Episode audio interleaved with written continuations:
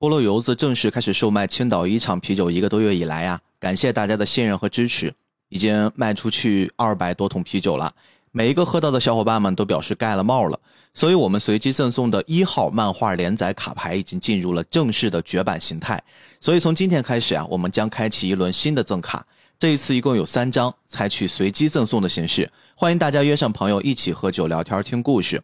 购买的方式呢，可以扫描节目简介中的二维码，或者添加听友群 B I G 二零二一零七直接购买哦。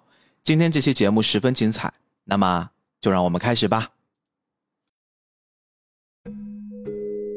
很久很久以前，在某个地方，有只没有名字的怪物。怪物非常非常想要一个名字，所以怪物就踏上旅途去寻找名字。但是。因为世界很大，所以怪物分裂成了两只，一只往东，一只往西。往东走的怪物找到一个村庄，在村庄里住着一个铁匠。铁匠伯伯，请把你的名字给我。名字怎么能给人呢？如果把名字给我的话，我就到伯伯的身体里，真的吗？如果力气变强了，就把名字给你吧。怪物就进到了铁匠的身体里去了。怪物变成了铁匠奥图。铁匠奥图成了村子里力气最大的人。但是有一天，看看我，看看我，我身体里的怪物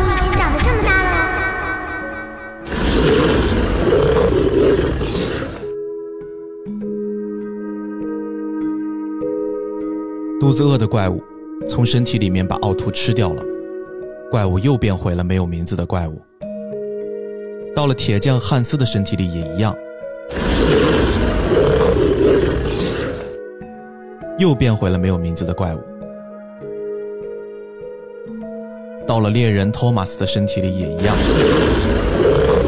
还是变回了没有名字的怪物。怪物来到城堡里去找一个名字。在城堡里有一位正在生病的小男孩。如果你把名字给我的话，我就让你变强壮起来。如果能把我的病治好，让我变强壮的话，就把名字给你。怪物就进到了小男孩的身体里，小男孩变得非常健康，国王非常高兴。王子康复了，王子康复了。怪物非常喜欢小男孩的名字。也很喜欢城堡里的生活，所以肚子虽然很饿，却忍耐下来了。每天每天，肚子饿得咕噜咕噜的叫，但还是忍耐下来了。但是，因为肚子实在太饿了，看看我，看看我，我身体里的怪物已经长得这么大了。小男孩把国王、大臣和仆人全部都吃掉了。因为什么人都没有了，小男孩就离开城堡，踏上旅途。他不断的走了一天又一天。有一天，小男孩遇到了那只往西走的怪物。我有名字了，一个非常好听的名字。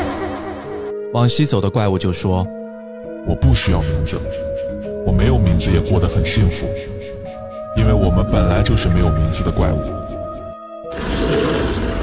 小男孩把往西走的怪物吃掉了。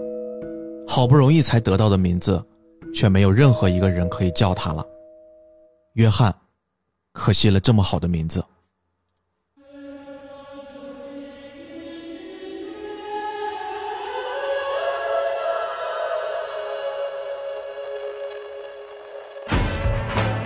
大家好呀，欢迎收听这期节目。今天大家看到标题，应该能看到，今天我们又把我的一个好朋友张志浩张老师给撩过来了。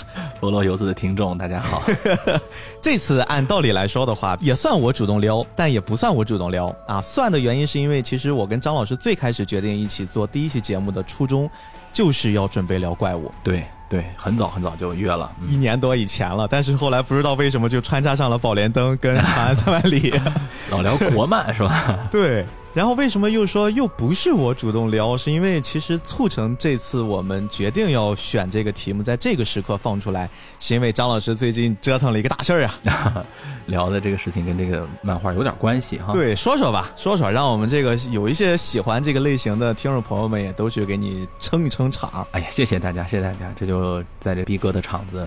叫卖叫卖啊！这半年多吧，一直在忙一个课程。有说是课程，更多的是我的一个作品。我觉得大家这个时候开始菊花一紧啊，又开始卖课了。Oh my god！对对对，这个特别不像一个课程，我都不知道怎么跟人家去说。但是它毕竟是放在。付费课程里面，但其实它一点都不是课，它是一个很有趣的事情，就是我在聊，啊，十九世纪末到二十世纪的悬疑推理小说的历史。哎，就是在我们播客界特别流行的杀人放火类的题材了。但是这次还不是以播客的形式，它是以这个视频的形式，就是我直接出镜聊，放在 B 站里头。当时这个契机是怎么回事呢？是之前有一个我的视频上了热搜，就是那个呃漫长的季节，然后就跟 B 站那边合作，就做了一个东西，然后整个这好几个月吧，就沉醉在这个推理小说的啊各种的题材当中啊。我这次还主要讲的是一个西方的和就是国外的这个东西，还没有涉及到我们国内的部分。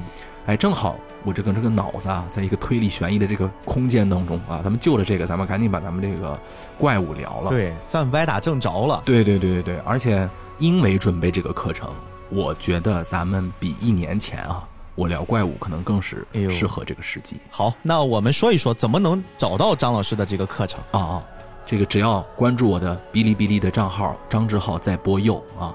就直接搜张志浩也行，张志浩在播柚，拨开柚子那两个字儿，置顶就是那个课了，啊，我最近已经讲完了福尔摩斯和阿加莎克里斯蒂的一些系列，呃，其实我讲这个东西有一个自己的私货啊，去探讨一下我们整个这个二十世纪人类的现代化，哦，从推理小说里头。哎，这个好像跟怪物的这个主题啊，我觉得也有点关系。哎，其实你看，刚才你在聊这个事儿的起因，漫长的季节，反倒刚才我在想，我最近因为为了做这期节目，我疯狂的 在补跟怪物相关的一些内容啊，我突然感觉其实他们有一些内核上是很接近的，比如说那种隐隐的克制，而且这件事在最近我看的另一部作品，也是最近大家应该频繁的能在。你们的社交平台上能看到的，就是诺兰导演的最新一部电影啊，《奥本海默》里面，我也看到这种感觉，就是它是透露出一种，我真的想告诉你一段故事，但是我会用一种很克制的方式把这些东西给你透露出来，我不去多一分，也不去添一分，而是我就是把那些东西摆在你面前，你自己去感受它的分量。而且，B B，你有没有觉得，有时候历史这个东西啊？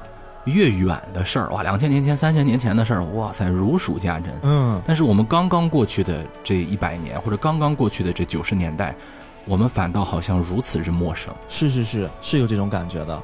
对，就是我们其实经历了一个很有趣的年代，我们自己都不自知，或者说我们现在还在这个年代的余波当中。也就是说，其实我们没有真正把这个经历抽离出来，以一个上帝视角，特别冰冷的去看它。我们还是在这个环境里面去感受，所以我们很难用所谓的克制的方式去把这些东西给倒出来。我觉得这是一个时间，它必须得经历。嗯嗯啊，就九十年代过去了二十年或者三十年之后，我们再去看的时候，有一个渐离效果了。我们再看那个九十年代，再看冷战，再看五六十年代，或者说再看那个曾经过去的二十世纪的最后这个部分，哎，我们好像是。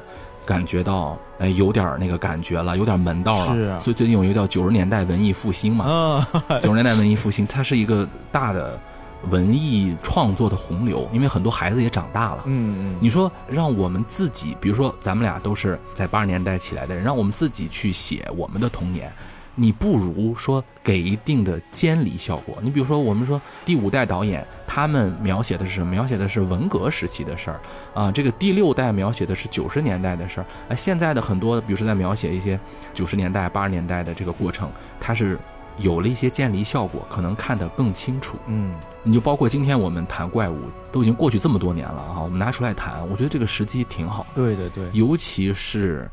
经历了一些事件之后的今天，哎，这我不能多说了啊。但是我相信大家听到这儿应该会明白，而且其实《怪物》这个作品，在我这儿它是一个非常非常靠前的，在我心中排名的这样的一部作品，包括创造它的这个作者浦泽直树，嗯啊，这个事儿其实也是今天我在录这个节目之前跟张老师私下聊天儿，我突然改变了一些看法，因为我一直觉得好像浦泽直树在一个。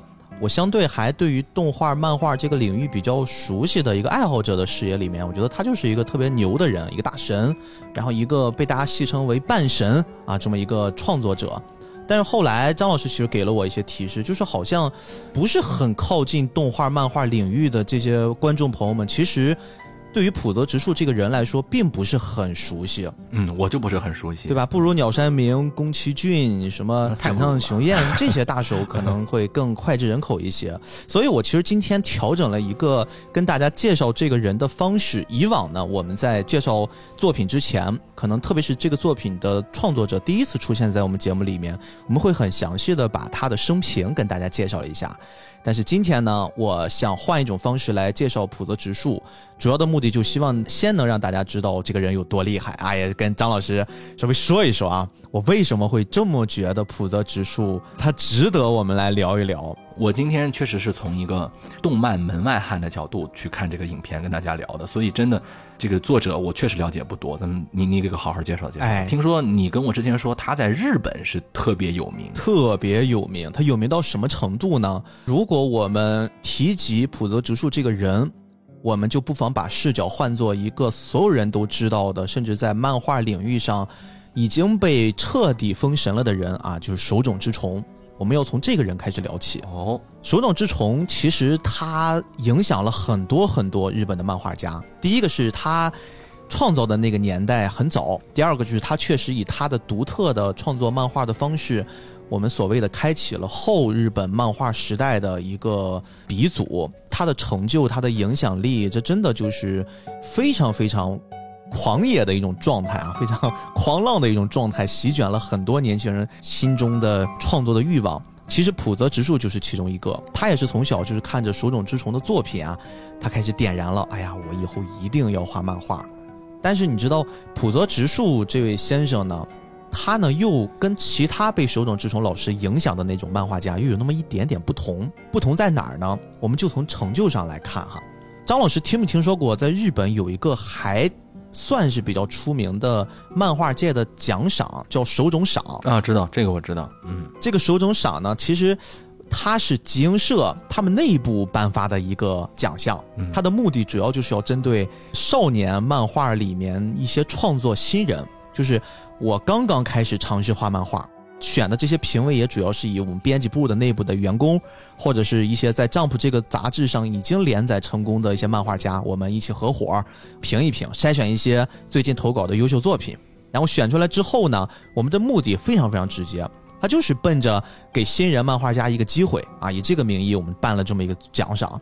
然后接着呢，我们就借助手冢治虫他的名气，对吧？然后让你这个作品从获奖这一步开始，给你培训，让你这个漫画家出道啊，成名。哦，新人奖类似对吧？宣传，对对对，然后再开始连载，这很明显呀，这就是一个商业性很强的一个奖项。哦，他的手段呢，其实就是帮丈夫去网罗一些年轻的漫画家，哎，给你蓄蓄力，让我们这个作品可以长盛不衰，把这些有潜力的新人锁死。我知道那个北条司好像是获过这个，对吧？手冢赏有一个特别有意思的传说，手冢赏有一种说法叫被诅咒的漫画奖。啊，就是在这个手冢赏上，首先啊，他其实吧，人家也挺傲娇的，就不是说我每年我办一次，我都要评出个一二三名来，哦不是，可以空缺，对吧？我是真觉得这个东西好了，我才给你放，对，宁缺毋滥。嗯无得奖者就是这。对，，所以他经常好几届他那个所谓的第一名这个奖项是空着的，嗯，但是呢，绝大多数情况之下得了第一名的人，哎，反倒他都不会一帆风哎 他都，他都会好像是被诅咒了一样。只有一个人破解了这个悬案，是谁呢？你很熟悉，井《上雄彦，灌篮高手》的井上雄彦我听说过这个啊，他是当时得了之后，后来还还比较顺利的成名了。但是我们为什么今天要提手冢赏？因为我们要提手冢赏的另一段传说。就你知道吗？手冢赏这个名字，所有人都能听出来是跟手冢治虫有关系。对，但其实它跟手冢治虫关系并不大哦，因为它不是跟手冢治虫类似那种我们签了个合同，我们一起要把这个奖推出来。本身手冢治虫最早它就不属于丈夫系的。它就是属于一个，我们说是一个自由漫画家，或者说所有的杂志大家都想让你在我们这上面连载，我们借你的名气。丈普当时啊有一个传说是他们的高层在一次饭局上，哎，正好饭局上有手冢治虫，他就跟他提了提，说大哥，我最近啊计划在我们这儿开一个奖，就借用你的这个名气。然后手冢治虫可能那天也喝了点酒，或者是不知道怎么想的，说行，拿去用呗。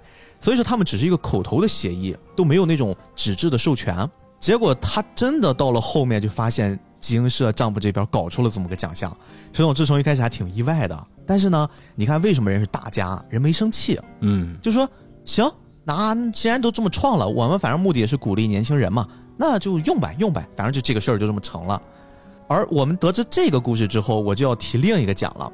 这个奖呢，跟手冢赏有那么一些不一样，它叫手冢治虫文化赏。嗯，你一听这个名字，是不是就感觉它更？正式一些，更高级一些啊！这两个不一样，我一直以为它俩是一回事儿。不一样的，手冢赏呢是帐篷里面的内部奖，手冢治虫文化赏它就是那个标志，我见过，它就是一个阿童木。对对对对对，嗯嗯，这个奖项其实是对外的哦，而且这个奖项它真正诞生的目的啊，除了它是正儿八经的就要纪念手冢治虫大师，因为它是一九九七年才刚刚成立的，由朝日新闻他们创办的，这个时候手冢治虫其实已经离开我们了嘛，嗯。他是在他离开这个世界之后，为了纪念这个大师，创办了这么一个奖。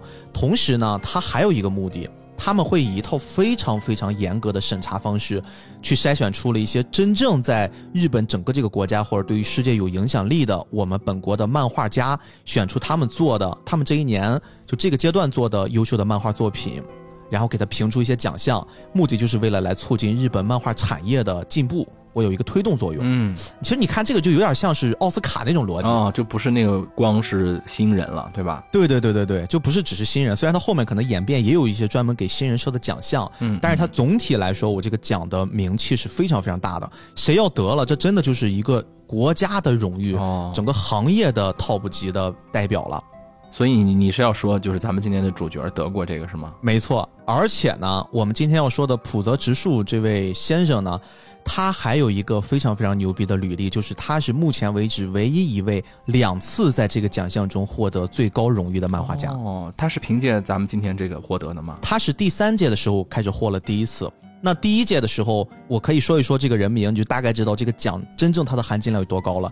第一届获得最大奖项的人，这个你也应该很熟悉，是写《哆啦 A 梦》的藤子 F 不二雄先生。啊，藤子。就是这个级别才能得一次。哦，那厉害，他得过两次。这两次分别是什么呢？其中一次是今年十月二十六号，网飞最近刚刚宣布要动画化的，也是一个根据手冢治虫的那个《铁臂阿童木》这个系列里面啊，其中有一个短片叫《地上最强机器人》改编的一个漫画，这个冥王 Pluto。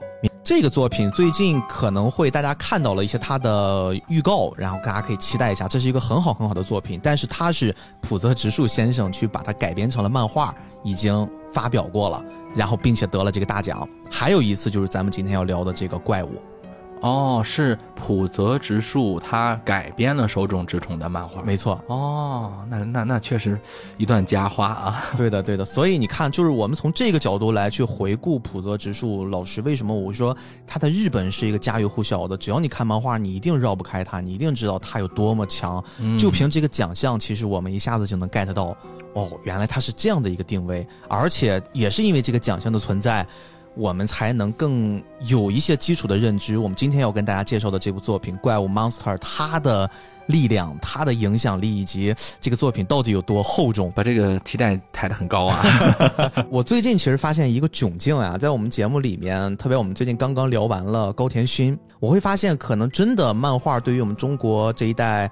年轻人来说，中间会有一些脱节儿，可能新一代的漫画读者对于这些老作品、老的，甚至我都可以称之为艺术家的这些漫画先生们吧。不是特别的熟悉，甚至不是特别的感冒。所以，我们今天我还有一些私心，就是我想跟张老师一起，可能通过我们对于这个作品的一些个人的见解，能勾起大家试着去看一看这个作品的小小的心思啊，让你们去感受一下上一个时代真正那些优秀的作品到底长得是什么样子。啊，听出来了，你就是让大家吃点好的，对吧？对对对对对，所以。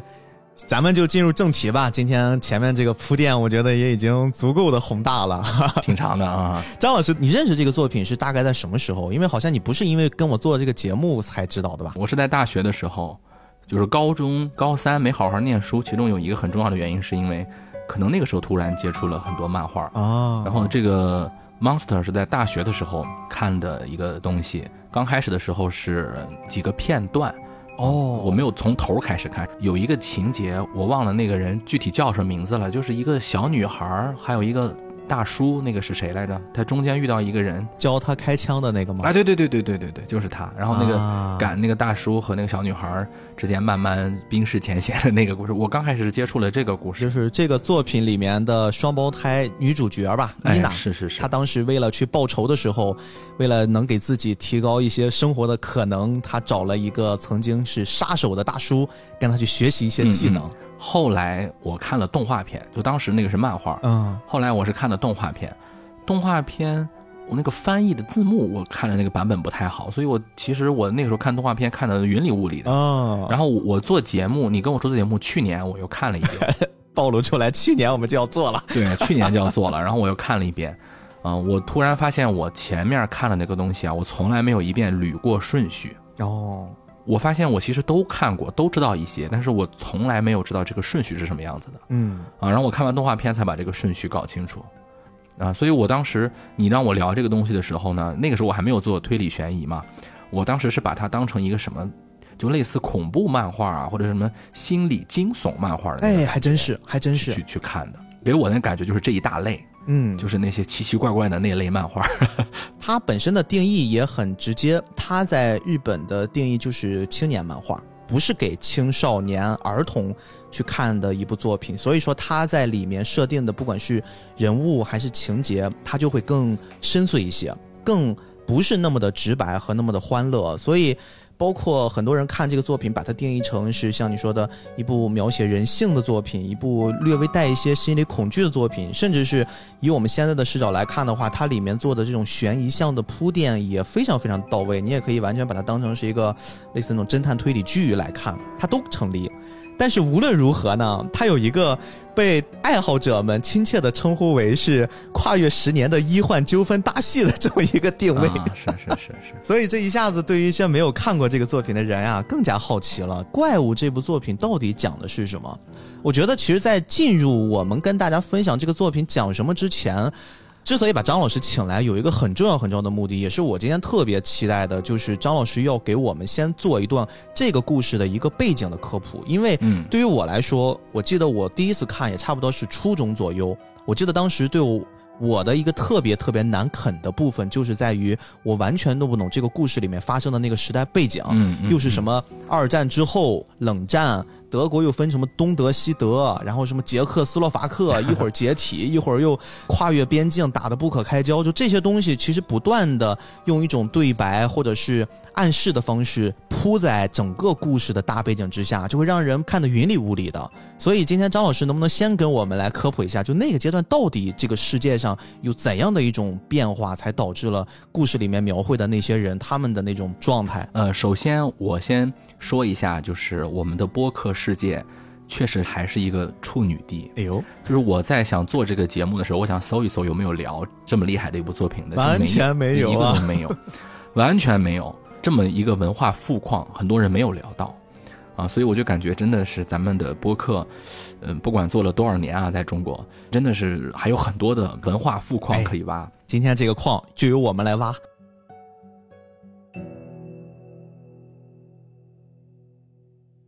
我相信肯定很多人他会有一种什么？为什么叫青年漫呢？他遇到的时间确实非常重要。如果说你是在一个中学阶段或者刚上大学的时候，那个阶段对社会。不是很了解的时候，大家有没有感觉？就那个时候，我们对于历史，尤其是那些不让讲的历史啊，有一种近乎疯狂的迷恋就是我们特别想知道，哎呀，当年这个冷战时期呀，啊，包括很多人看奥本海默，大家对那个麦肯锡主义啊，就是麦卡锡哎呦，还真是，我就是其中之一，回来狂哎搜。狂搜啊，觉得这个当时美国怎么迫害共产党了，是吧？怎么去搞这个意识形态了？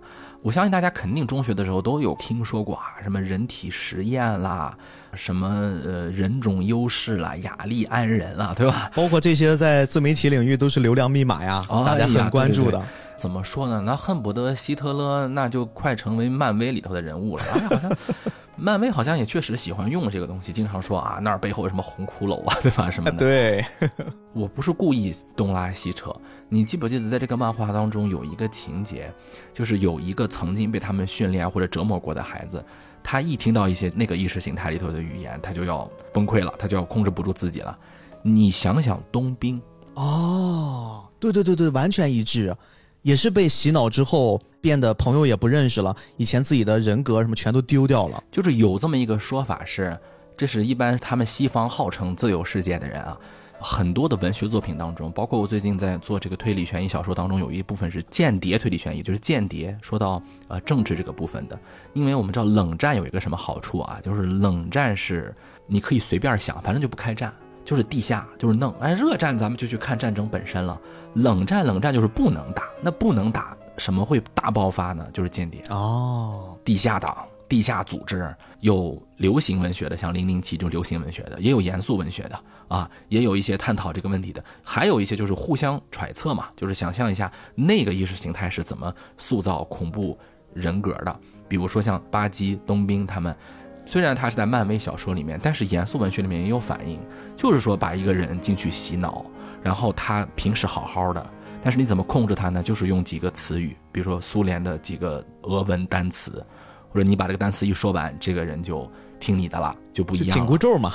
哎，就有点那个感觉。但是它是一种催眠嘛，心理学催眠。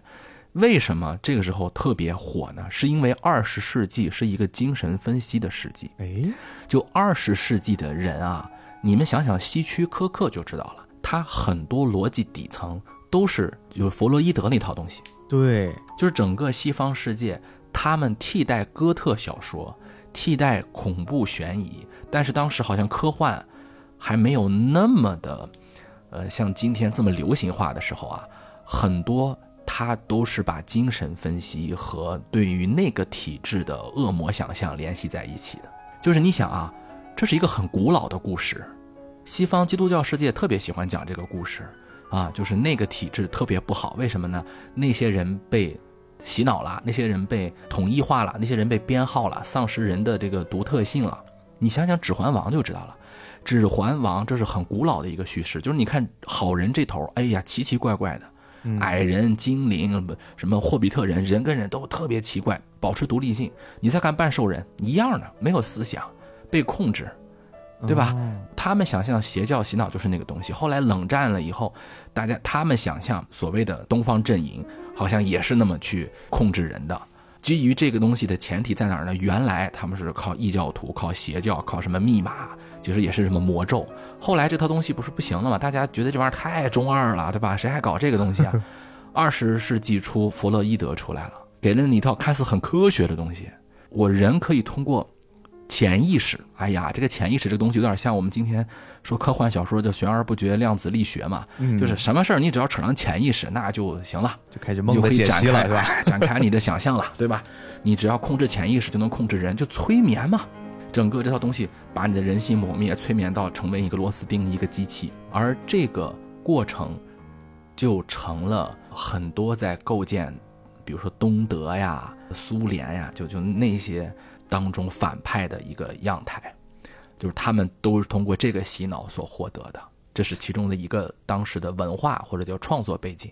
这个给我一种感觉，好像就是因为当时的那些人已经靠一些信仰，好像不太能把大部分老百姓给网住了。但是我这个时候有科学，而且那个时候老百姓还没有完全掌握足够的科学，所以他们又把科学变成了另一种信仰，对，然后去再施加到他们身上去做控制。但是其实你想，这玩意儿是科学吗？它唤起你的那个想法其实是神秘主义。哦，你想一下，为什么很多人？当然，这个东西我不是专门科学家，咱也不好一下说到底了。但是现在很多心理学其实已经对弗洛伊德那套你有点太过于主观，你这个东西不算是百分之百的科学。对对对对对，它有道理。现在是有批判派了。对，这个东西有道理，因为你这个东西唤起人们所谓什么超我呀、什么潜意识啊、什么人在幼年时期，就是你仔细看啊，弗洛伊德觉得人在小孩的时候可以随便捏过。这个人就都能给你，好像给你定型了。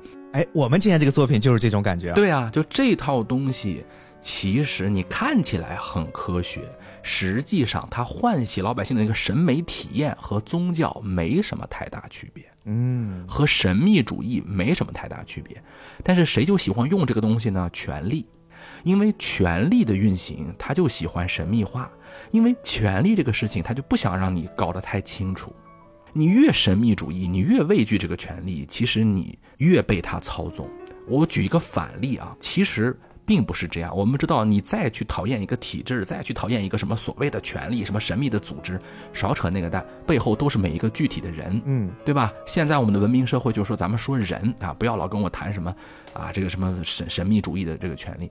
前两年德国他们自己拍了一个电影叫《万湖会议》，那些犹太杀手们。啊，这些非常残忍的种族清洗者们，他们开了一个会啊，这里面说的很清楚，就这些人其实有私欲，有怕麻烦，他们都有自己的，就像我们每个人一样的一些呃胆怯啊、懦弱、贪念都是有的。不要什么事儿都给我赖到什么希特勒上啊，什么洗脑术上，什么人，什么什么什么什么体制神魔主义，不要，每一个人你都要承担自己的责任。因为我们应该去正视啊，你再所谓的什么绝对邪恶，咱们早就已经过去那个中世纪了，他总没有那个魔鬼把着你的脑袋让你想吧，你还是你的自己的问题嘛，嗯啊，所以这个其实是当时就冷战时期文学作品体现的一个状态，嗯，你比如说东德和西德。我们知道这个德国啊，它不光是东德、西德，在二战之后被分成两个国家，柏林都被分成不止两个啊，就柏林中间它都出现了那种柏林墙。但是你想想，东德也好，西德也好，柏林也好，这是在二战之前哲学、科学的中心的中心。嗯，对，就整个西方世界最聪明的大脑、最超前的思考。我不能说全在德国，也差不多，起码一半。是我前两天我看过一本书，就他讲那个奥本海默，说当时二十世纪就三十年代的时候，核物理学界的通用语言是德语。嗯，对。其实何止核物理学界啊，整个科学界、整个哲学界、数学界，对啊，数学界。德国都是很中心的一个存在，嗯，等于说一帮的精英大脑在这种意识形态的互相妖魔化下，就催生了这个背景的东西。而这个地方呢，他提到的这些幼儿园、什么孤儿院这些东西啊，它是明显把希特勒的那套人类纯洁主义，就是所谓的他们认为社会达尔文主义，就是那个龙生龙，凤生凤，老鼠的儿子会打洞啊。基因决定论。前两天我还做了一期视频聊那个贝克街的亡灵，它里面有个很吊诡的一个逻辑。你看日本人有时候真的是很别扭啊。他先说啊，这帮二世祖、三世祖、富二代特别不好，为什么呢？因为他们都是银行家的孙子呀、企业家的儿子呀、警视厅的什么孙子，对吧？他觉得他们不好，对，要让他们在那个游戏里面要成长、要渡劫。他好像是在反对这种基因决定论，对吧？嗯。但是你看他那个反派是谁？他那个反派是。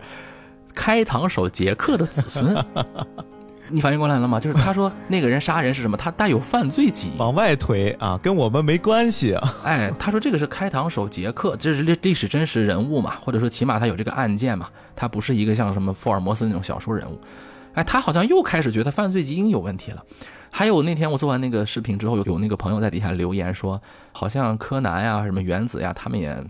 好像也是这个 父辈祖辈的基因，好像也很厉害。对，就日本人对于这块东西，他好像跟德国走得很近。他其实是在用德国那套东西，就是所谓的叫社会达尔文主义，就是基因决定论，再加上弗洛伊德的那套儿童决定论，最后捏出了这么一个玩意儿。嗯，就是我觉得我们应该读这个作品之前，知道了整个二十世纪在文化界、在文学创作领域，它是什么为主体的。嗯，所以九十年代诞生这个片子，诞生这个漫画，它也是顺理成章的，很自然。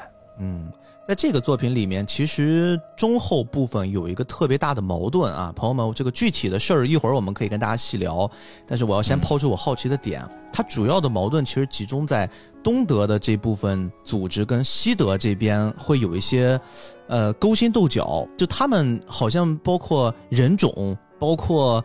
一些分裂产生了各种的那种互相不理解，互相要去斗一斗。呃，我是觉得啊，这部作品的作者他的主观意图，他还是要反对这个东西的，就是他是站在东德的反面的。嗯，对对对，明显能感觉出。嗯嗯，他是认为这种社会达尔文主义是不好的。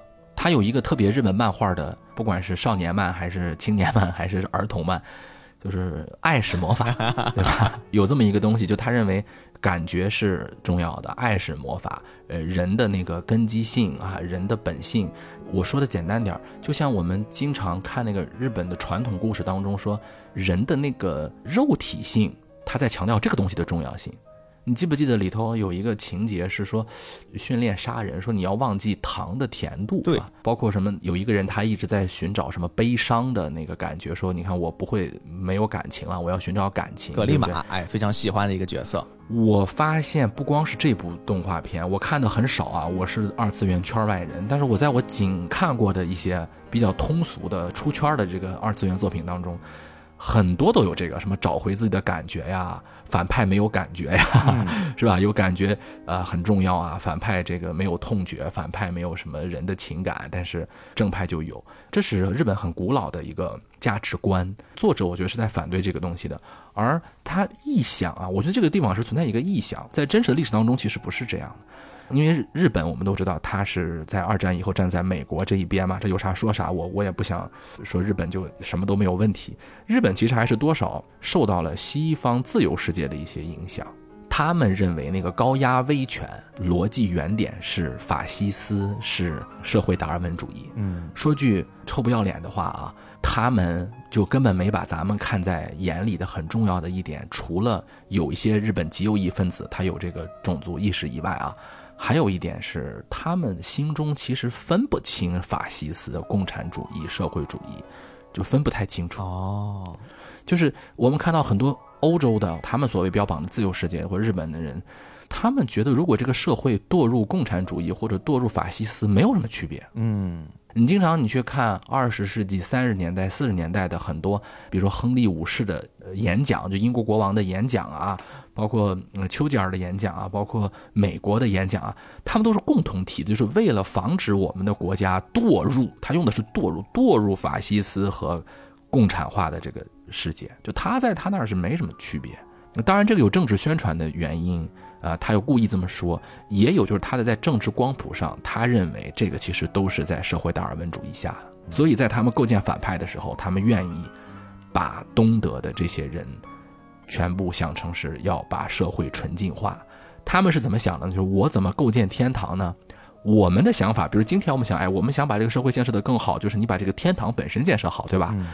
社会达尔文主义是我怎么构建天堂呢？我把不配存在在我们天堂的人先踢出去，它自然就是天堂啊，很恐怖吧？园丁思想嘛。所以有一句话是叫什么？就是一切想把人间变成天堂的，都会把人间变成地狱。嗯，这是很多人的一种臆想。但其实你看，我们有啥说啥，我们节目三观非常正。法西斯是法西斯，社会主义是社会主义。社会主义其实它的源头跟那个完全不同，它是两回事儿。嗯啊。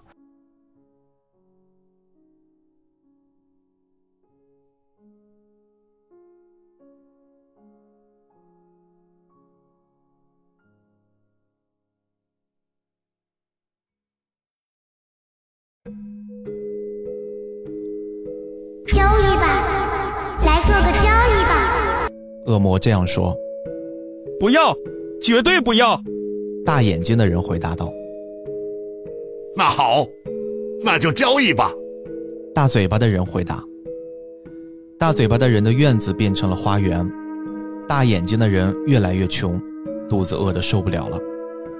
大嘴巴的人每天都过得快活的不得了，花园里结满了果实，让他吃得饱饱的，所以他没有发觉花儿们。已经开始凋谢枯萎了。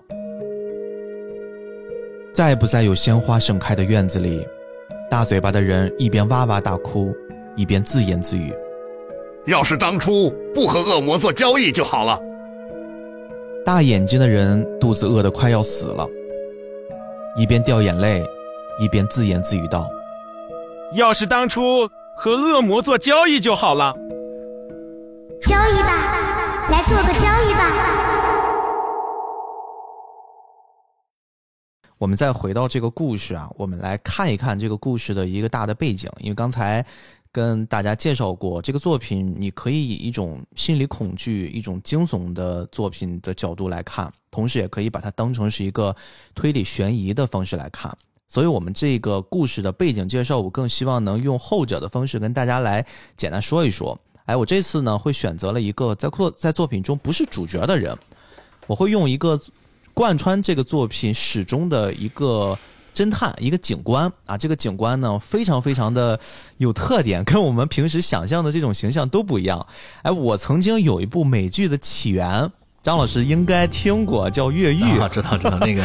这个《越狱》里面有一个一直紧追着 Michael Scofield 的那个警官，叫马猴啊，是是，嗯。我就觉得这个马猴啊，他的设定就跟这个我接下来要介绍的这位警官伦克非常非常的像。他们好像都有一种病态的坚持，以及他们也有一种超乎常人、超乎寻常警官的那种敏锐度。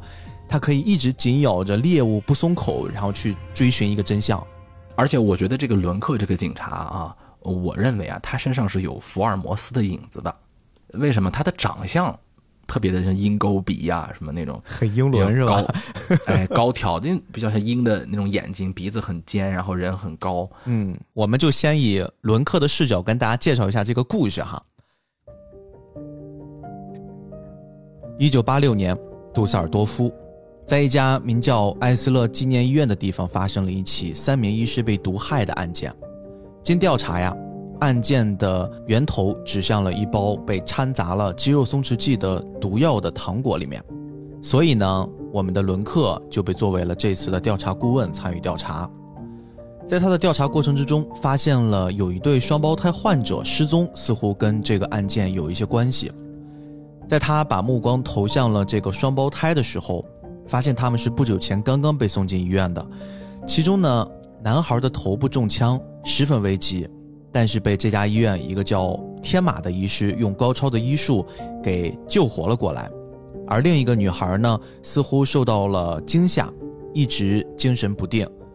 而说起这对双胞胎呀，他们刚好是前段时间在电视上刊登的一个重要人物啊，似乎是出于政治避难的需求，前东德的贸易部长米海尔·里贝特带着全家从东德搬到了西德。他们刚刚在西德定居不久啊，全家就发生了惨案，似乎是有一些持枪的歹徒到家里面，把里贝特夫妇全部给杀害了，而这个小男孩也因此中了枪。女孩看到这一幕啊，就惊吓过度了。但是随着调查发现，后续无法再推进，而且这对双胞胎神秘的失踪了，所以伦克又把方向指到了这个案件的最大利益既得者。也就是曾经给那个小男孩做手术的天马医师，这个天马医师呀，前段时间刚刚被院长剔除了主任的头衔。他们之前似乎关系非常的密切，甚至密切到要把女儿许配给他。当然呀，现在已经闹掰了。伦克呢是一个拥有高超记忆力的神探，他非常善于用一项侧写技术，试着将自己带入到调查者的内心世界，然后以此来推断出。犯罪嫌疑人他们的作案过程，但是这次他带入到天马医师之后呀，他得出了一个结论，这是一起啊高智商犯罪。这件事情后来不了了之，直到九年之后，随着柏林墙的倒塌呢，犯罪率竟然不降反增。最近啊大雨滂沱，一家地下室因为雨水冲泡的原因啊，冲出来一具中年夫妇的尸体，这已经是最近的第四起类似的杀人事件了。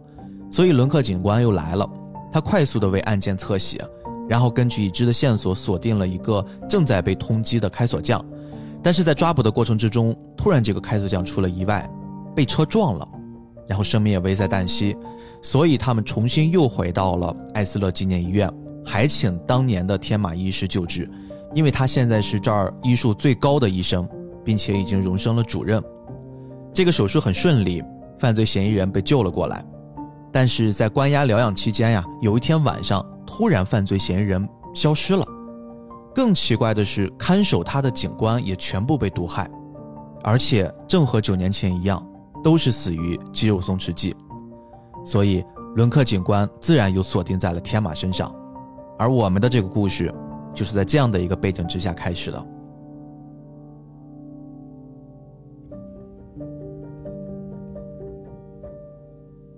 啊，这就是这个故事的一个表面上我们把它当成是一个侦探推理剧来看待的故事背景，但实际上，大家还记得刚才我们提过的那对双胞胎吗？这个故事其实真正的故事啊，并不是天马医师，也不是伦克，他们都是在围绕的这对双胞胎他们的身世、他们的一系列犯罪记录、犯罪行动展开的一场追逐战，而双胞胎其中的那个哥哥。就是我们这次算是这个故事里面的反派约翰，他曾经有一些特别特殊的身份，特别特殊的经历，就是刚才最开始张老师给我们介绍的那个很特殊的时代背景之下，那些惨为人道的对于儿童的迫害，对于普通老百姓的迫害，对于一些人心的把控，他全部都经历过了。所以说，这个人最终就成长为了我们这个作品里面的怪物，而且。我们说他把这个故事专门设置在两德这个统一的这个地方，咱们可以想一想，其实我们不要老把它当成历史。你说今天没有这样的地方吗？离着日本非常近的南北朝鲜是不是这样的地方？你像那个韩国，他们拍了很多很多的政治惊悚片，对吧？包括现在冲突不断的印度和。巴基斯坦等等，就很多这个，就是整个这个冷战虽然过去了很多很多年，但是你说这个冷战的思想还存在不存在？冷战造成的继承事实还是否影响？我们很多人觉得说，啊，你看冷战把东德西德影响了，但是你看它不光是影响东德西德，它影响到了包括难民，包括土耳其人，包括捷克斯洛伐克，包括这个里面说到的整个欧洲。就是你这个幽灵啊，你这个意识形态的隔阂，不要觉得好像只有东西德在买这个单，你所有的欧洲都在为这种互相的割裂、互相的仇视、当初恐怖的实验在买单。你像今天也是啊，今天你比如说这个南北朝鲜问题，他如果有什么，咱们说的不好听的，有点什么动荡，你以为只有南朝鲜、北朝鲜的人或者韩国、朝鲜的人他们在受这个罪吗？整个东北亚局势都要跟着受罪。反过来讲，难民问题，今天我们经常说难民问题，欧洲有一个很大的问题是难民问题，这是咋来的呀？它也不是说光现在就冒出来的，这都是在慢慢的要还这个债。这个故事它这个设置，我觉得九年以后特别好，就不要着急，慢慢来，孩子会长大。嗯，你不要以为这个事情就过去了，对吧？所有的罪孽，所有的冲突矛盾，它不会因为时间越长而越淡忘。你不要以为时间长就会消磨一切。埋下的仇恨，它会有变种，啊，它可能会更加的恐怖。这是这个故事，我觉得一开始它设置这种不紧不慢的讲故事方法，我特别喜欢的一点。嗯，是的，我听到很多人说这个故事前面特别的拖沓，啊，这个后面中间节奏慢，啊，我觉得这个看大家能不能去静下心来体会这种历史的复杂性，它有时候就是这样的。对，它是一个整体收束的过程。嗯，我觉得你总结的这件事也可能是造就了他在时至今日大家很难去读下了这本漫画的最主要的原因，就是它的节奏确实跟我们现在这个快节奏的时代来说完全不是一个路子。嗯，对，咱们现在就是觉得要马上体现出反应嘛，但是其实我们还是那句话，历史它的复杂性，它是要慢慢慢慢显现出来的。就是我们说九十年代的债，现在我们还完了吗？当时东德西德之间有巨大的经济差异，你就当没事儿了，这现在就 OK 了？不是的，有很多的严肃文学、电影啊什么都反映过这个问题。只不过这个是漫画嘛，而且我觉得漫画它现在也是越来越严肃文学了。这个片子当中有一个设置是，他把先从医院的。呃，什么内部的纠纷？刚开始的时候，刚开始演什么医院之间救谁不救谁啊，是吧？对，这就是我们说的医患矛盾嘛。哎，对对对对对，什么让你选择，就好像是那个哈佛大学里面说那个你怎么选择啊？哈佛大学道德课是吧？那种感觉。你感觉好像是一个我们今天的事情，但是它追根溯源，你别着急，一点点的捋，全跟这个有关系。而且这个片子后来我们知道说，他虽然一直是这个双胞胎，他俩的戏份是整个事件的驱动，就他有一个麦格芬嘛，就这个双胞胎到底是咋回事儿，对吧？但是他的视角一直在，有时候在伦克，有时候在天马，他俩是推动这个故事的人。中间他有一个叫公路片的结构，对，不断的去探寻真相，整个故事发生在旅途上。对他碰到一段一段的故事，一个一个的人，这些人从边缘一点点的收束到这个矛盾的中心，这我觉得特别棒。就他不是说直接给你讲这个故事，你就像我们很多简单一点的漫画，就比如说呃青少年向的一些漫画，它其实也有这个结构。比如说有一个大事件，有个麦格芬，他都得在外围去转一转的。这个故事其实我们觉得它长，仔细想想它并不长。它跟很多漫画比起来，我觉得它很清亮了。你觉得呢？对，其实你可以完全把它拆分成很多很多的单元故事。对，它是一个单元故事。这每一个单元故事又极其的精彩和完整。它有点像什么？就是你们你们二次元特别看不上的，就是这个《鬼灭之刃》嘛。可没有，《鬼灭之刃》还是可以的，我们做过啊。啊，可以的啊。我还以为你们这个二次元内行人看不上。你别一上来就大战无惨是吧？你得一个一个的给我们讲，然后这个故事一点点的收束啊。包括诸事啊，包括什么，一点点的来。这个故事也是，你看到这些人，他每个人有他们自己的故事，但是你仔细想，这些故事，他们的那个源头都跟那个体制之间的罪，都跟当时的那个时代，都跟当时的一些我们说，呃，战争和冷战造成的隔阂都有关系。嗯，你体会到了各种不同的人的悲哀，有钱人的悲哀，没钱人的悲哀，小孩子的悲哀，士兵的悲哀啊，包括其他儿童的东西。它慢慢使得这个怪物才慢慢厚重起来。其实我们仔细想一下啊，这个双胞胎的那个怪物的案件，它本身多么离奇吗？并没有。你经常说这个怪物好像很厉害，也没有那么厉害。写推理侦探小说有两个路子，一个路子呢就是我们说叫本格推理嘛，就是像什么奎因啊、阿加莎克里斯蒂他们搞那个东西，就是我给你玩这个逻辑线。咱们拼这个数学逻辑，对吧？咱们拼这个呃，跟作者之间赛跑啊。还有一个呢，其实它更从原来哥特小说当中继承过来的，就是我们把这个气氛给它营造好。嗯，就是我们主要是从这个气氛上下手，让你跟着我的气氛，跟着我的情绪去走。这个东西你不要以为它就低级。很多人说啊，你看你这个有 bug 啊，你这个开挂了啊，你这个有什么问题？它其实能够长时间调动你的情绪，最后迎来的那个爆发，它也是非常厉害的。而且，如果中间这个过程当中每一个人一点一点的复杂情绪相加，它会对你后来去评判这个事情产生影响。有没有觉得有时候我们讲一个事儿，咱马上做道德评判，但是如果说把这个事情来龙去脉给你梳理一点，你有时候可能会恍惚。这个故事它厉害就厉害在这儿，我觉得它不紧不慢的给你讲这个故事，这是我特别喜欢的。嗯，咱们今天这样，咱们把这个故事最重要的主线儿咱们往后放，然后呢，我们就是说刚才我们在说的这段公路片里面，其实发生了几段故事。张老师有没有一些印象比较深刻的故事？我们摘出来跟大家来聊一聊。就是那个找自己亲生儿子的那个，哎呦，这个也是我很喜欢的一个故事。哎，对，就是一个特别有钱的一个人，啊，什么德国的工业大亨啊，亲生儿子寻找的一个过程，嗯，其中里面就有了这个双胞胎里头的人，还有他真正的儿子之间的一个情感纠葛。对他这个故事，其实我之所以很喜欢，我觉得这个故事首先，我们就算把它摘离出 m o t e r 这个大的体系，它也是一个特别完整的故事。嗯，他说在德国有一个特别特别有钱的富豪，他膝下现在是已经没有孩子了。但是呢，他自己知道，曾经在他年轻的时候，他跟一个妓女生过一个孩子。但是这些时间段里面，这个孩子对他来说一直是找不到，一直是在一个找寻的过程之中。但是你想想呀，如果作为一个大富豪，所有人都知道他在找儿子，而且知道这个富豪可能命不久矣了。那未来的他这个家产一定都会继承到那个人身上，重金寻子啊，不断的哎，就会有人冒充我是你孩子，我要来接近你。这个富豪其实会有一些很奇怪的行为，比如说他特别喜欢找人来他家里面用对他来说不是很擅长的这种语言给他读一些文章。他会雇一些大学生经常来他的家里面，待遇都很高。另外呢，他富豪还有一个很奇怪的举动，就是他没事儿呀就会跑到一个妓院里面去，定期的给一个里面的妈妈桑胖女人给他发钱。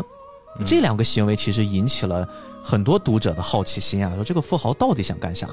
然后镜头一转呢，其实我们在这个小篇章里面看到的小主人公啊，一个年轻的男大学生。他呢，真的就是这个富豪流浪在世间里面的私生子，他自己也不知道，他自己曾经，呃，母亲离开他也很早。听特别狗血的一个故事，对吧？对他，他他大概知道自己的母亲好像曾经也做过一些什么事儿，但是他对于这一切都不清楚，更别说他知道自己的养父是谁了，完全就是一谜。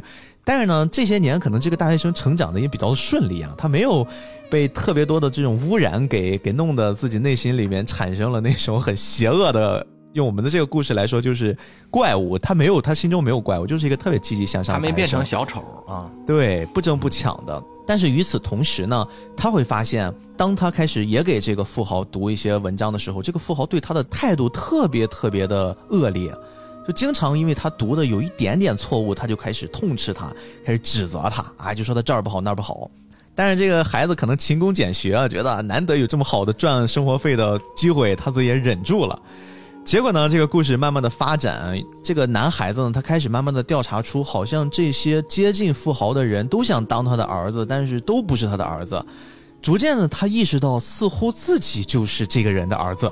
故事发展到这儿的时候，我本来以为啊，这就开始是一个什么争宠的一个特别狗血的那种发展了，但不是。新加坡电视剧那种。哎，这个故事里面又引入了我们说整个大的主线里面双胞胎那个真正的怪物、真正的恶魔，他自己也参与到了这场所谓的游戏当中。他自己呢也不是过来去争抢当儿子的，但是他希望能玩弄一切，比如说他暗搓搓的让这个大学生呀开始逐渐的接近这个富豪老人，看到这个富豪老人想办法先把他的精神给折磨到崩溃，然后再提示他，把他带到一个曾经。一直疗愈他的地方，说那个地方是每次这个老人从那儿回来，他都会好像焕然一新，重新振作，并且有了几次人生的快速翻身。他的儿子就听从了他的建议，带到了那个老人常去的、恢复他的圣地。原本是一片美丽的大自然，但是这个时候被城市建设啊变成了水泥、钢筋、混凝土。但是这个老人呢，他看不见。他自己就会觉得，哎，怎么我感觉这个地儿不是我以前来的那个地儿？我听不到鸟语花香了啊！这个时候，我们说这个双胞胎约翰就来了，他用了他那套非常非常有勾魂能力的话术，三言两语就让这个富豪进入到了他的这套想象描述当中。富豪一下子就感觉自己的内心充满了能量，然后呢，恢复了战斗力啊，开始重新振作。他是一个很好的主播，他用那个声音给他描述了这个。对对对对对对对。后来这个故事呀很有意思，这个故事父子相认了。嗯，这个男孩子在即将放弃掉他的这些权贵的时候，他说：“我如果比起让我自己的下半生得到亿万的家产，继承我父亲的这些遗产，跟这些比起来，不如让我父亲快乐，让他觉得他自己的人生有盼头，因为在他的面前明显会有一些更适合当他儿子的人选。他一直觉得这个老先生是被蒙在鼓里的。”但实际上，人家什么都知道。他之所以对这个大学生非常严厉的呵斥他，就是因为他早就知道了这是我儿子，我要对我的儿子更加的严厉一些，以后他才有可能在这个社会上活得比较的顺畅啊。他可能是用这种严父般的教育观念一直在跟这个男孩相处。总之，最后呢，这个富豪跟男孩之间，他们就父子相认了。然后呢，一切都在往很好的方向发展，并且约翰在里面，因为他的屡次神一般的操作，也获得了这个富豪的信任。这个富豪就给他安排了一个秘书的身份。但真正的阴谋正是约翰希望能把这富豪彻底击垮。比如说，他有一个所谓的人类知识宝库啊，他在一个大学里面有整个一栋的图书馆，里面聚集的人类的智慧。他准备一把火全部把它烧掉，哎，他攒了一个局，而且在这个局上把当时整个的达官贵族全部邀请来，一网打尽。他有一个特别特别恐怖的计划。然后呢，这一切后来就被天马医师加上他的儿子加上他的父亲一起给破局了啊，总算是没有造成特别重大的伤亡。但是这件事的背后，其实我们能看到，第一，这个约翰他到底是一个多么。老谋深算，而且内心险恶阴险的人。其次呢，我们也能看到，在这个故事里面，就关于人性的那些闪光点，其实每一个小故事都透露出特别特别善良的人性。我们这个故事里面一直去强调那种人性的险恶，那个怪物在自己身体里面不断的膨胀，但同一时间也能通过约翰在去。抹杀人性的过程之中，看到那些人性的闪光点，这其中就是一个人性闪光点让我记忆很深刻的故事。我相信很多朋友在看整个怪物的这些中间片段故事当中，可能多多少少都会有觉得，就是你会觉得这个约翰特别费劲，嗯，就是他你就不能直接就就弄吗？一下子给你弄死得了吗？就弄死就得了嘛？就是你这扯什么呢？就有时候有人就觉得很不合逻辑，但是大家想想，他为什么要这么复杂，要这么写？我认为啊，这是我的一个过度解读啊。我认为这个地方它描述了一个，在这个作者看来的，二战之后德国经济崛起的历史。哎，这是怎么看出来的？这个东西我是这么认为啊，因为我们说在怪物的漫画当中有很多虽然都是虚构的，但是有一个东西特别实在，就是地名儿。嗯，对，全部都是经常出现，往这边走，往那边走。嗯嗯嗯，什么杜塞尔多夫啊。是吧？什么什么东德呀，什么布拉格呀，什么什么捷克啊，什么他都有很多的这个非常明显的这个地名有一个细节就是说，这个人他好像是说他去到一个鸟语花香的地方啊，一个什么自然森林，他在这儿获得了他的。他的力量之后，他就能再次振作起来。嗯，你如果说是稍微一晃神儿，你如果想的简单一点的话，哎呦喂喂，这不是一个环保主题吧？是吧？但是你想一下，这个人是干啥的？他是工业大亨啊，他是鲁尔区的。嗯，他是继承了很多的那个欧洲的呃什么股票啊，什么什么企业呀，他是德国经济的一个代表。但是这个经济有些盲目，他忙了嘛？他盲目了嘛？当然，这个盲目可能是从政治上过分依赖于美国，也可以说是当时就是日本人就老爱搞这些东西。呃，你你你破坏了什么环境啊？什么就是先污染再去发展啊，再去治理啊，什么这东西。不管怎么样，你经常会陷入到你的资本主义娘胎里的胎毒，就是经常会陷入到危机，叫循环式的危机。欧洲经常有啊。你想想，一战、二战是怎么来的？很大的原因就是因为它有危机呀。嗯，对，对吧？有了危机之后，怎么解决呢？大家如果把去森林里面去体会鸟语花香想成是获得自然力量，我给大家一个信息啊，在欧洲有一种油画特别的出名，经常我们看到一些什么欧洲装修的风格的酒店啊，什么都会挂那种欧洲的那种油画、风景画。我们不要以为那个简单的是在画风景，那个其实是呃宗教题材的风景画。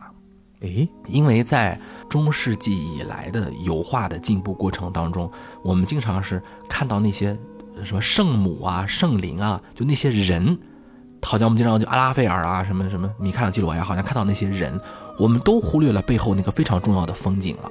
我们老觉得蒙娜丽莎她的微笑很很厉害，对吧？是蒙娜丽莎的微笑确实很厉害啊，也确实很人文主义啊，她也很神秘，她自己的这个离奇的故事也也很多，什么丢了这这又回来了，回来又丢了，很复杂。但是你仔细看，她这个蒙娜丽莎背后的那一层一层的风景。欧洲的油画特别讲究画这个风景，这个风景它唤醒的人的是一种圣洁感，这是宗教题材。在这种宗教题材当中，哪个国家最推崇这种风景带给人的圣洁感、崇高感呢？德国，德国。的贵族有一项特别崇尚的运动，它跟英国的猎狐啊，就是打猎呀什么的不一样。经常我们看那个什么《浪漫与偏见》，或者是类似英国那种贵族，他们经常叫打猎去了啊，带着枪打松鸡是吧？打狐狸，带着一堆狗。德国人几次去看去，包括威廉二世，包括康德，包括尼采，包括登山，他们认为那个山景，那个湖光山色，那个风景是可以唤醒人的。基督教纯洁感哦，那个精神的，因为在那个年代，你如果直接画个什么圣母啊、圣子啊，就有点太太直给了。你说中二也好，哎，太直给了。而且，其实我们说科学以来，你在搞这个东西，显得好像你非常的不现代化。对对对对。就大家都在这搞科学了，什么量子物理了，这波尔、爱因斯坦都出来了，你给我搞一个什么巴黎圣母？回去了，就感觉你这个德国人真老土。本来德国人就被欧洲人他们说成什么老土、大胡子什么的，本来就有这个东西，贵族什么的。他们又不想放弃这个事儿，就登山。你去看很多德国的哲学家，他们都在不断的在说登山圣洁，男人是山啊，山的重要性，什么什么湖光山色，它其实要从宗教里面去获得力量，嗯，所谓纯洁性的东西，这个让他们做坏事的时候可以安心一点。我们知道新教为什么老跟资本主义那些挣钱结合在一起啊？就是宗教在文艺复兴之后，在那个德国呀、什么法国呀、英国他们崛起这些帝国主义之后啊，宗教除了在以前中世纪负责你的信仰以外，还有一个很大的地方就是负责你挣钱，心里面踏实一点。就是后面的那个宗教告诉你，你去挣钱吧，你去努力吧，你把钱挣得多多的，也是在服务上帝。啊，就新教伦理嘛。后来马克思韦伯还写过这个书。每一次工业的大发展，每一次什么工厂制度的发展，都会伴随工会。伴随左派运动，伴随这个社会制度的进步，这肯定都有啊。因为你想，这个人多了，城市大了，这具体公共卫生问题啊什么，他都会有，他的负担就会越来越高。然后你就会被各种的这个宗教圣洁的人看来说，你这不圣洁了，你被污染了，你被那些小布尔乔亚的东西所影响了，你被这些所谓的左派思想，在他们看来就是不把人民当人嘛，就是把这东西不好，怎么办呢？你回到湖光山色之中，被湖光山色感动一下，感受一下上帝的召唤。啊，感受一下，你像山一样伟大，你比他们强多了啊！你在进行裁员啊，在进行什么污染环境啊，在进行去屠戮的时候，哎，你就心里头没有这个负罪感。嗯，他是这个意思，所以他才画了这么大一个圈就是这个人他想找这个东西。为什么约翰就一定要跟这个人死磕？约翰其实跟很多人都有过死磕。如果我们拉出条线来的话，很多人他代表的。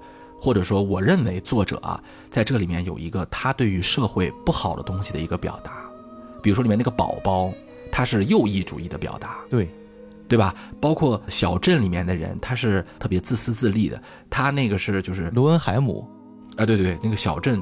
你看转了一圈，发现你看大工业也不好，右翼也不好，是吧？军队也不好，体制也不好，这那个心理医生好像也有问题啊，这都不好。那是不是回归到乡村就好了呢？他认为前现代化社会的乡村也不好，没有好。乡村里面的人也有自私自利，对，就是其实他在用约翰告诉你，这所有的人都有问题，我弄他们，他们活该。他有一种站在超人的这个体验上。去审视你们，嗯，所以他就认为，我不但是要拿你的钱财，那我跟你成一个的那什么，我要让你先表现出来，把我想说的说出来以后，哎，我再给你一个居高临下的打击，啊，这是我对于这个故事的一个过度解读吧。嗯，这只是在他们沿途中的其中一个故事，但整个这个作品有非常非常多这种看似跟主线关系不大，但实际上。你把它当独立故事看也好，你把它最后穿起来，他们也有一些特别紧密的联系也好，这每一个故事都特别的精彩。但是呢，我们不得不说一下，今天我们一直在强调的这些双胞胎，好像在我们目前的描述中占的篇幅并不多。是，但实际上整个怪物的故事就是这对双胞胎，而且是这个一个男孩一个女孩这种双胞胎的组合形式，由他们的故事引起的。他的这个哥哥呀。相对于妹妹来说，在这个故事的绝大部分篇幅里面，都扮演着一个极其神秘且充满了破坏性的绝美男性的这么一形象，又年轻，好像似乎世界都在他的掌控之中。而他的妹妹呢，对于哥哥而言，是一个特别陌生的，记忆也不是特别的完整，并且呢，他总觉得这个哥哥。好像有一些什么事情是瞒着他，为了他在做的，所以说他也逐渐的踏上了追捕哥哥的一个路程，而让这个哥哥变成现在这个样子的，我们不得不提一个组织，这个组织呢也是在这个作品里面贯穿始终，很多人在刚开始看到这个组织的时候都是恨得牙痒痒，他有一个别称叫五幺幺幼儿之家。这个五幺幺幼儿之家，我们用简单通俗的话来说的话，它就是前东德的管辖组织。他们曾经专门收容一些政治犯，或者是张老师在最开始说那个时代背景之下有大量的间谍，而他们生的孩子，把他们关在一起。它是一个政府内部直接管辖的，然后偷偷的用这些孩子来做实验。做什么实验呢？做的是精神改造。比如说呀，把他们在里面分成一些党派，然后就观察。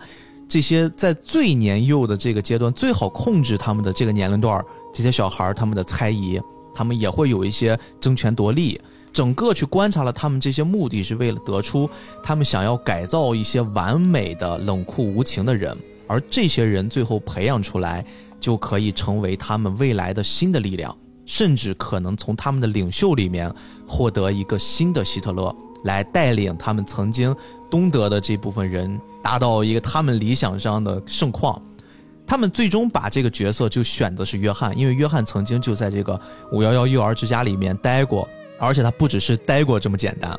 他是整个这一届的五幺幺这几十个儿童里面的优秀毕业生 啊！他杀掉了所有的人，他说就像养蛊一样，让这些人都在一起互相残杀，最后他是唯一活下来的啊！故事的最后其实还有一个活下来的，但这不重要，他是成为了这一批残忍的心智不健全的孩子的那个王中王，他就是所谓的天生的领袖，而。这些前东德，他们最后形成了一个组织，他们就希望能跟这个约翰搭上桥，让他成为他们组织的一个首领，去率领这一波人完成他们心中的那些野心。和平之神非常忙碌，每天都吹着喇叭，连照镜子的时间都没有。和平之神的喇叭会让大家幸福。和平之神非常忙碌。每天都泼着神秘的水，连照镜子的时间都没有。神秘的水会让山儿变得翠绿，让田地丰收，让花儿盛开。和平之神非常忙碌，每天都帮大家取名字，忙得连照镜子的时间都没有。你的名字是奥图，你的名字是汉斯，你的名字是托马斯，你的名字是约翰。约翰把自己的帽子送给了和平之神，当做谢礼。和平之神非常高兴，他很想看看自己戴起帽子是什么样子，于是第一次站在镜子面前。但是，镜子里面照出来的却是恶魔。镜子里的恶魔说：“你就是我，我就是你。怎么办？只要有这个恶魔，大家就不能和平的过日子了。怎么办？”怎么办？烦恼的和平之神。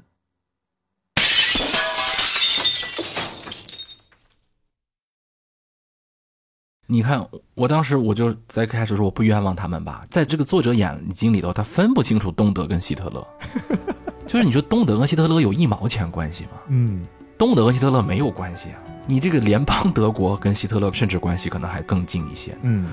但是在他看来，其实就是东德啊、希特勒，就分的不是那么清楚。就经常我们说这个片子，我确定我这个好为人师的这个臭毛病又上来了。对于这个作者，咱们得有一定的批判意识，因为再伟大的作者也不能逃脱自己的时代局限性跟阵营局限性啊。就是这个东西确实是，而且他在这个五幺幺儿童之家里头啊，他又有点像那个就是那个什么游戏来着？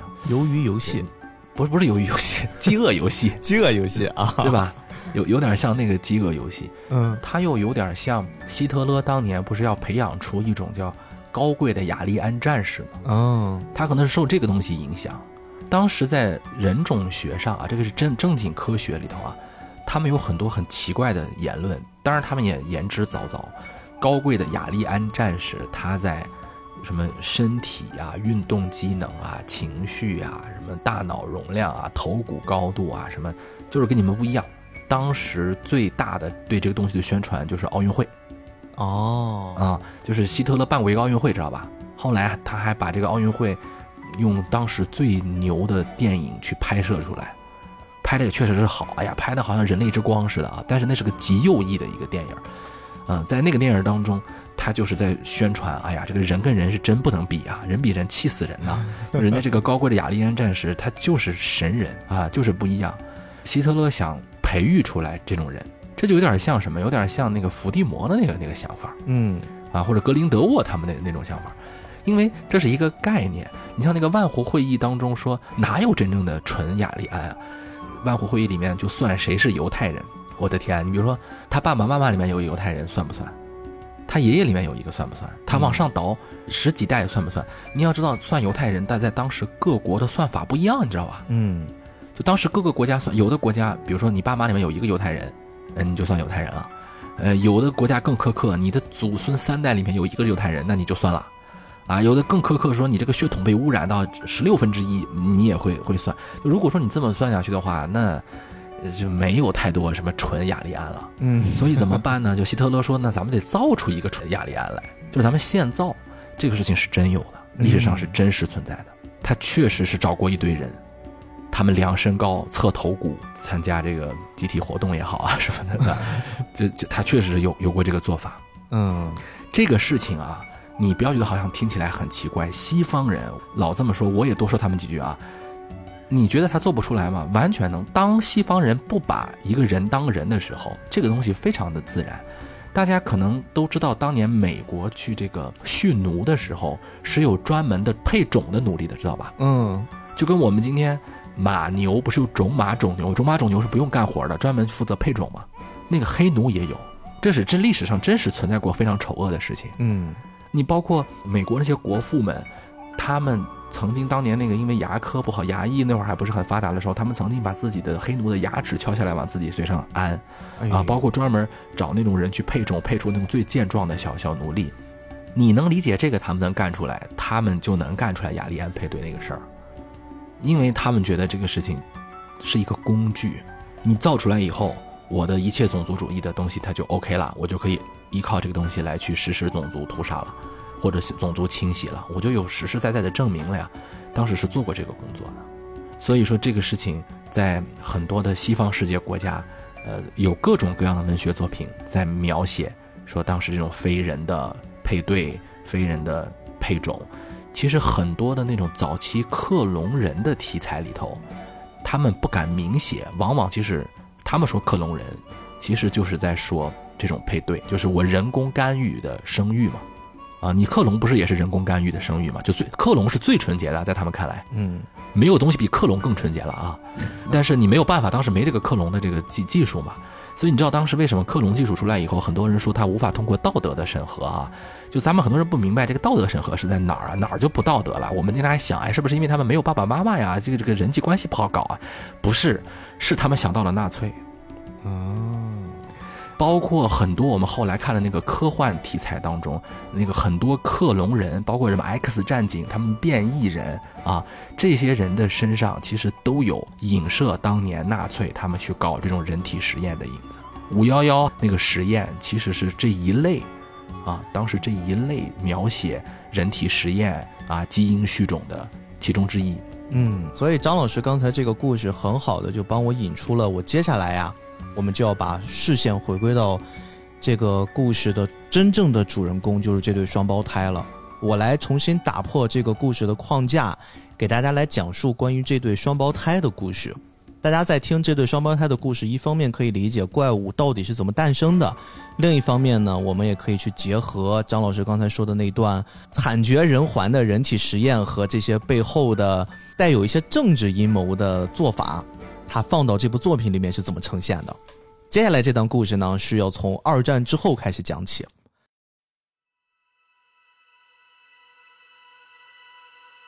二战之后呢，有很多得意的捷克人，他被赶出了他们的家乡波西米亚。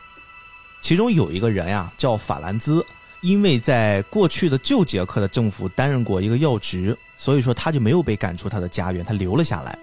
在六十年代的时候，他就展开了一个叫朗读会的活动。但是这个朗读会啊，大家不要觉得是一个好像我们现在看来特别有文学修养的一种活动，大家围到一起去分享自己对于读书会，对啊，对对于一些书的认识啊，不是读书会。他这个朗读会呢，有一些很阴暗的东西，比如说刚才我说的这个波兰法兰兹，他不仅呀是一个政治家。其实他同时还有一些其他的身份，他是一个心理学家，他是一个脑科学家，同时他还是一个绘本的画家。他自己曾经画过很多很多的看似是给儿童读的绘本，但实际上这些绘本里面有着强烈的可以控制人思绪的东西。我们在这期节目的开头还记得那一段小故事吗？那段小故事就是出自法兰兹，他曾经写过一个绘本故事，叫《没有名字的怪物》。他当时举办的这个读书会活动还是一个小范围的测试。他曾经召集一些当地的一些人呀，凑到一起，团团围着坐，读一些书。然后这些书里面呢，可能不断的就控制着别人。有时候会看到一些人最后读着读着，他们就疯了，开始不受控制，互相残杀等等。但是同时里面也规训出了很多很多他自己的狂教徒，他自己的一些对他有信仰的人，慢慢的就形成了这样的一种势力。那这个故事呢，再往后发展，有一个德意的斯洛伐克的士兵，他呢定居在了波西米亚的一个地方，还是波西米亚。同时呢，这个士兵还是士官学院的一个军人。你要知道，在那个环境之下，他作为一个士官学校的军人，他是备受大家敬仰，并且会把他当做是未来国家的精英再去培训的。然后呢，我们再换到一个地方，这个地方是莫拉比亚。哎，大家可能对于这些地方如果比较陌生的话，我们就把它想象成是一个隔壁的地区。那这个时候呢，有一个金发碧眼、十分漂亮的一个女性，她呢是布鲁纳大学的高材生，她正在进修的是基因工程专业。这个人呢，她的家境也还蛮不错的。这个女士，她的父母啊都是老师，所以说她自己也获得了一些优良的基因，她是一个高智商的女性。刚才我们说的这个金发碧眼的女性，跟前面我们说的那个按照国家精英去培养的士官，他们在有一次的这个布拉格的咖啡馆里面就认识了。很快呢，两个人就坠入了爱河，有了宝宝。但是随后，这个男人就跟这个漂亮的女性坦白了一个很残酷的真相。他说：“对不起，我们的相遇，我们的爱情其实都不是真的。其实我是代表组织被组织选出来，我们要进行一场实验。”因为呢，我们组织里面会根据有优秀基因的士兵去筛选了一些优秀的人种，根据你们的人种啊、智慧呀、骨骼呀、身体素质等等呀，各种各样的条件，我们把你们给锁定筛选出来，然后去做匹配，用一种方式让我们生育出下一代，我们的下一代就可以作为国家优秀的基因，当做人才储备，以后会有用。你看这个部分就跟张老师前面说的那个很像。这是这个故事里面很久很久之前一个大的背景，但是呢，随着这个男人和女人他们接触的过程之中呀，这个男人就爱上了这个女人，他觉得我管你妈那些什么政策呀、组织纪律，我这些都不重要，我觉得爱情这件事很重要，所以他就决定带着他心爱的女人私奔。注意哦，那个时候他的女人已经怀孕了，已经有了他们的宝宝，但是最终呢，这件事情还是暴露了。甚至是说，这个男人在过程之中爱上了女人，决定私奔这件事儿，也在组织的计算当中。他们都会算计到人性里面，一定到了这一步会做出什么样的决定。所以说，这个女人就被抓住了，安排到了医院进行生产，而这个男人从此就杳无音讯。这个女人在生产的过程之中呀，旁边一直有一个神秘的男人对着她画画，就记录她整个怀孕到生产的样子。这个女人慢慢的也察觉到，就是这个对着她画画的男人，就是做这件事的幕后的主使。她就非常痛恨这个神秘的男人，她就发誓说，以后我，还有我肚子里的宝宝，我们一定不会放过你的，我们一定会想方设法报这个仇，我们去折磨你，我们去缠住你。然后这个女人一直隐忍到她生孩子的当天，她就试图要逃跑。虽然她忍着剧痛啊，即将要成功了，但是好像这一切也在他们的计算当中。没有办法呀，这个女的最后就顺利的产下了孩子，而且是个双胞胎，一个男孩一个女孩哎，到这儿，大家是不是就已经发现，好像跟我们今天要讲的这个故事开始逐渐的接轨上了？没错啊，这个双胞胎就是我们今天跟大家说的怪物里面的主要的两个角色，男的就是约翰，女的就是妮娜。那这个母亲呢，后来就带着这两个孩子呀，从他们监视的那个医院出来。来到了另一个地方，这个地方呢是一个破破旧旧的普通的小屋子，门口挂着一个三个青蛙组成的招牌，大家后来就可以把它亲切的称为三只青蛙。他们几个人呢就在这儿生活。突然有一天，那个神秘的男人呢又带着一群人来到了这儿，他们呢要跟这个女人说：“我现在要把你们的其中一个孩子带走，那你让谁跟着我们走？”这个时候呀。这个母亲就陷入到了一个选择里面，她非常不知所措。后来呢，她不知道怎么着，她就轻轻的把手边其中一个女孩给推了出去，这个女孩就被带走了。这个女孩被带到了一个黑房子里面，里面什么都看不见，而且几乎没有时间概念，也没有任何的跟她说话的人，只有啊偶尔送进来的饭，她就只能通过送进来的饭去计算着时间，计算着。每天这个让他能警醒自己还活着，后来呢，随着送进来饭的次数变多，他自己也记不得了。然后不知道被关了多久，他就被带到了一个大厅。那个厅里面好像这些人都认识自己，他们纷纷指着自己说：“你就是我们等待已久的成果。”这个女孩简直就要崩溃了。而且她在这里面呢，看到了一些对着自己投来各种异样眼光的大人。这些人似乎在庆祝什么一样，他们就开启了香槟要庆祝。他们一边干着杯，一边说：“为了我们的国家未来，干杯！”然后这些人喝下了红酒，一瞬间，他们就开始倒地，痛苦不堪，最后就变成了四十二具尸体。整个的会场就变成了人间炼狱。这个孩子就疯了一样的开始往回跑，他就不顾身上的伤痛，然后他就跑回了三只青蛙他们曾经住的地方。但是这个地方发现，周围好像都被搬空了。唯一一个呢，就是他的哥哥在等着自己。这个妹妹就不断的开始跟自己的哥哥讲述最近的遭遇。后来他的哥哥就决定保护自己。哥哥做了这么几件事情。第一件事情是，哥哥开始反向跟妹妹去灌输一些自己的感同身受。他们好像两个人交换了灵魂一样，似乎最后说着说着就把妹妹的这些经历变成了哥哥的经历。妹妹变成了在家里面等待哥哥回来的那个人，哥哥决定要从此为妹妹承受这些痛苦，然后呢，他们烧掉了曾经住过的房子，他们就决定离开这里，而且哥哥还下了一个特别凶狠的决定，他说，沿途里面所有帮助我们的人，我们都要把他给杀掉，因为我们要完全消除掉我们曾经活过的证据，所以他们就这么一边接受别人的帮助，一边残忍地杀害了这些好心人，最终他们就一路来到了边境。到了边境，他们真正接近濒死的那个状态的时候，他们遇到了一个人，这个人叫沃尔夫将军，啊，这个人在故事里面也是一个特别特别重要的角色，但是我们不展开。就是在这一刻开始，这个将军为这个男孩才起了名字，也就是说，在过去他们都是没有名字的人。将军为这个男孩起了个名字叫约翰，为这个女孩起了一个名字叫安娜。然后呢，他把这个约翰就送到了一个叫五幺幺的儿童之家。把妹妹送到了另一家孤儿所，后来呢，五幺幺就发生了暴乱，孩子们互相残杀，然后约翰就被一个在当地特别有名的叫里贝特的夫妇给收养了，而且在他的坚持之下呢，他说：“你不能只收养我，如果你要收养我的话，你一定还要收养我的妹妹。”注意，那个时候其实，在五幺幺的这个儿童之家里面啊，约翰其实已经被洗脑了。他们这个洗脑有一个特别明显的症状，就是他们会记不得过去发生的事情。但是约翰不知道为什么，他用仅存的一些意念，他就记得自己还有一个妹妹，所以他才坚持的要求里贝特一定要再收养一个女孩。那个女孩叫安娜。后来呢，两兄妹就被寄宿到了他们家里面，然后就回到了我们这个故事的第一集的开篇。整个故事随着当时东德西德的那个特殊的局势动荡呢。李维特夫妇他们就逃离到了杜塞尔多夫这个地方，因为他们的身份很特殊，所以他们上了电视，就吸引来了最开始做这一切计划的始作俑者那个男人。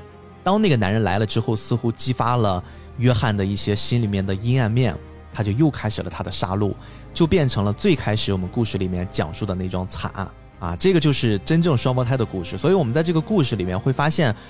双胞胎，特别是约翰，之所以有今天的这样的一种非常癫狂的状态，跟他童年的遭遇一定是离不开关系的，并且其实我们能看到这个男孩子他的心中曾经有一段似乎要被救赎的时光，但是好像都随着身边的经历，他妹妹的经历，他为了能让妹妹更健康的活下去，他自己全部都给背负了起来。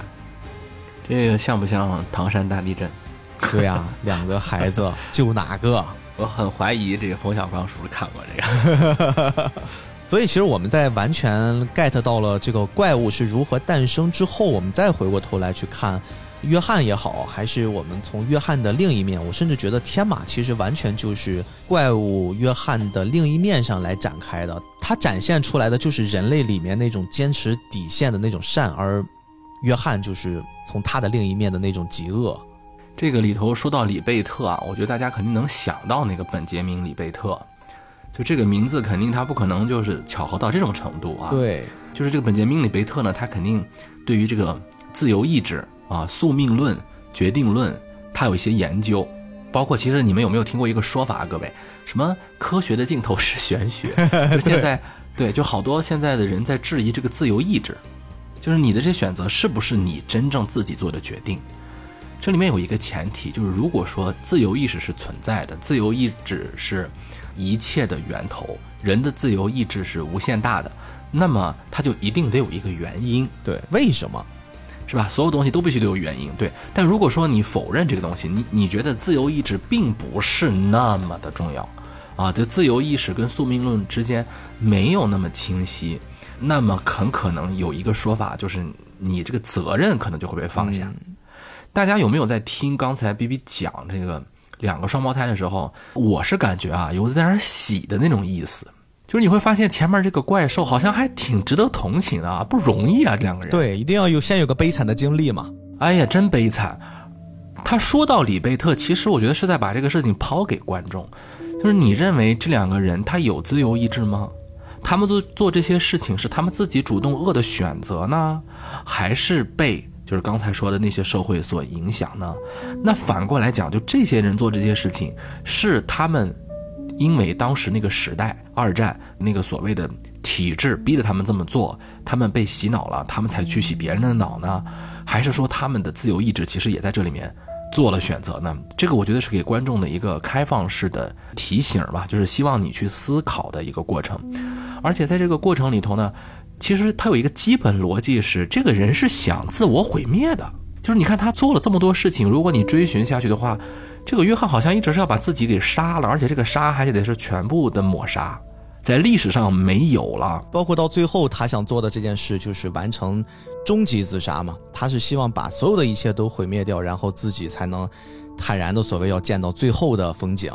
对，如果说心理学爱好者听到这里面，肯定又高潮了，说，哎，这个东西确实是啊，因为人有这个向死性啊，人对于死和性，就性就是生嘛，因为你你性关系是要创造生命的，你死是结束生命，你有多么渴望性，你就有多么渴望死。嗯，当代哲学上看来说，人是有向死性的，这个确实是很多也也也包括像这个精神分析呀，包括很多的，呃，这个人类行为学里头确实有。我说一个简单的例子，就是很多人为什么恐高？其实很多现在的科学研究是说，很多人站在那个高的地方，他就老往下，老想往下跳。哦，我好像多少会有一点这种感觉啊，就是不不知道为啥，就看到那儿他就老想，所以那些人就特别害怕站在高处，他怕他控制不住自己，嗯，是吧？包括很多梦境的解析当中，它里面有人就想去寻求死亡啊，包括人的这个自杀这个问题。那他这个约翰，他最后是要想抹除自己，是想自我毁灭的。哎，那就想问了，那他这个自我毁灭的这个意识是哪来的？他为什么要自我毁灭？对吧？这里面你得解释清楚啊。这个时候我想起就是那个卡尔戈登伯格，其实有一本书啊，那个书名字叫《为什么会做坏事》。他在这个书里面提到了一个叫毁灭性人格，它是怎么形成的？主要有四项成因。我大概读读，我们再代入一下约翰这个角色，你会发现好像还基本都匹配。你看啊，第一个是无可避免的羞辱，它是包含的；第二个是所有的善意都被忽略，这是在他的童年，他几乎就没有善意，他连母亲最后都没找到；第三个是无法产生哀伤的情绪，这个如果我们放到李维特身上。除了他平时的表达，我们感觉这个人是一个不动声色的人之外，还有一个从五幺幺里面出来的，也是我特别喜欢的那个人啊，那个叫格利玛超人格利玛，他就是在故事里面，直到最后死亡的那一刻，他才有了哀伤的情绪，流出了眼泪，他才说，原来在我很多年前死掉的那个我的孩子。当时的痛苦是这个样子的，我怎么在现在才感受到他的哀伤情绪是在非常非常往后接触了很多人性的。他要死的时候，对他要死的时候，他才开始 get 到这种情绪。第四个是无法用语言表达情绪，这个其实也是我觉得是紧接着上面一条，你已经没法产生那种哀伤或者说其他的情绪的时候，那你当然是没有办法用语言表述。所以说。卡尔戈登伯格他就用这种四个总结来描绘了毁灭性人格产生的四要素，一种四个成因。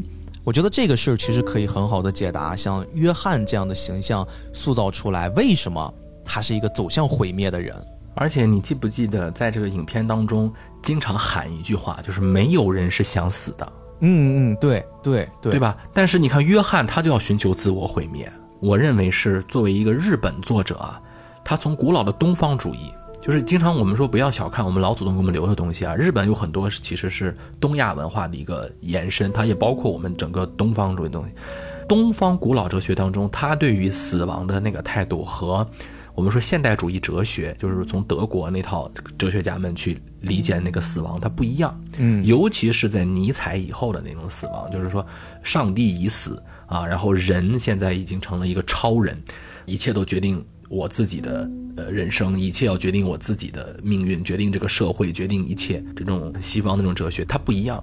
我们不要好像看到这个作品当中，它是个现代故事，它其实处处有那种古老的东方的，包括他们日本人觉得那个，呃，生死观比较朴素的生死观，就是里面那个小孩子说了嘛，你要是死了，你就看不到明天的好玩了，你就吃不到好东西了，你就见不到你想见的人了，就 就很朴素，就不要不要想死。中国伟大的哲学，好死不如赖活着。嗯，你不要小看这句话，这就是一个伟大的哲学，就活着，活着最重要。那陈丹青不是说了吗？中国人信仰什么？中国人有信仰，信仰就是不管如何，我他妈要活着，对吧？就是我们说中国那个小说说活着，对吧？甭管这个世界沧桑，活着就最重要。但是你看西方，它就跟这个好像有区别。但是在这个地方，他在讽刺，就是约翰这些人，他们被西方的那套东西所洗脑，或者说他们被那个现代主义所洗脑。我认为这个故事啊，你别看好像它。感觉很现代，它其实是继承了日本动漫当中隐隐然的一派思想。你包括宫崎骏，包括手冢治虫，包括阿童木，现代主义靠不上，就是所谓的现代性靠不住，还得回归到原始生命的爱、生命的恨、生命的吃、生命的快乐、生命的体会，就就回归到这个东西。比如说熊猫太里的妹妹，她老迟到。嗯，对，那那可能就是他嗜睡嘛，他他他他享受嘛，对吧？他不是那种特别规范的做一个事情的人。那个格，你特别喜欢那个格利玛，他在找人类最基础的情绪，就是他认为情绪很重要，对对吧？就是他在用这个东西来对抗现代虚无性，对抗存在主义虚无主义。因为存在主义虚无主义在就德国那套哲学，在我觉得在作者看来是没出路的，嗯，你会走向极端的。当然，这里头还有一些，就日本人经常在聊这个，就是我们刚才开玩笑说唐山大地震啊，就是你，你选择谁不选择谁。我给大家讲一个我看过的跟这个剧毫无关系的一个电视剧啊，我我很简短的说一下，可能是一三一四年的时候，还是一二年我忘了，我看了一个日本的挺短的一个剧，大概就十几、十一二集吧。叫尽管如此也要活下去。嗯，我听过这个。嗯，这是满岛光演的。对对对，那个对，尽管如此也要活下去。你看，我就说吧，东方的那个哲学就是活着，你不要管什么，就是就要活着，苟住。对，就苟住。就你这这是一个伟大的哲学。你听起来好像很前现代化，它其实不是。这里面讲的一个故事情节是什么呢？是一对兄妹，哥哥变成了杀人魔王。嗯，对他好的人甚至。有杀戮，妹妹想替他赎罪，哎，非常像，像不像？而且这个里面的叙事主人公是谁呢？是一个想要拯救他的对方受害者的男子。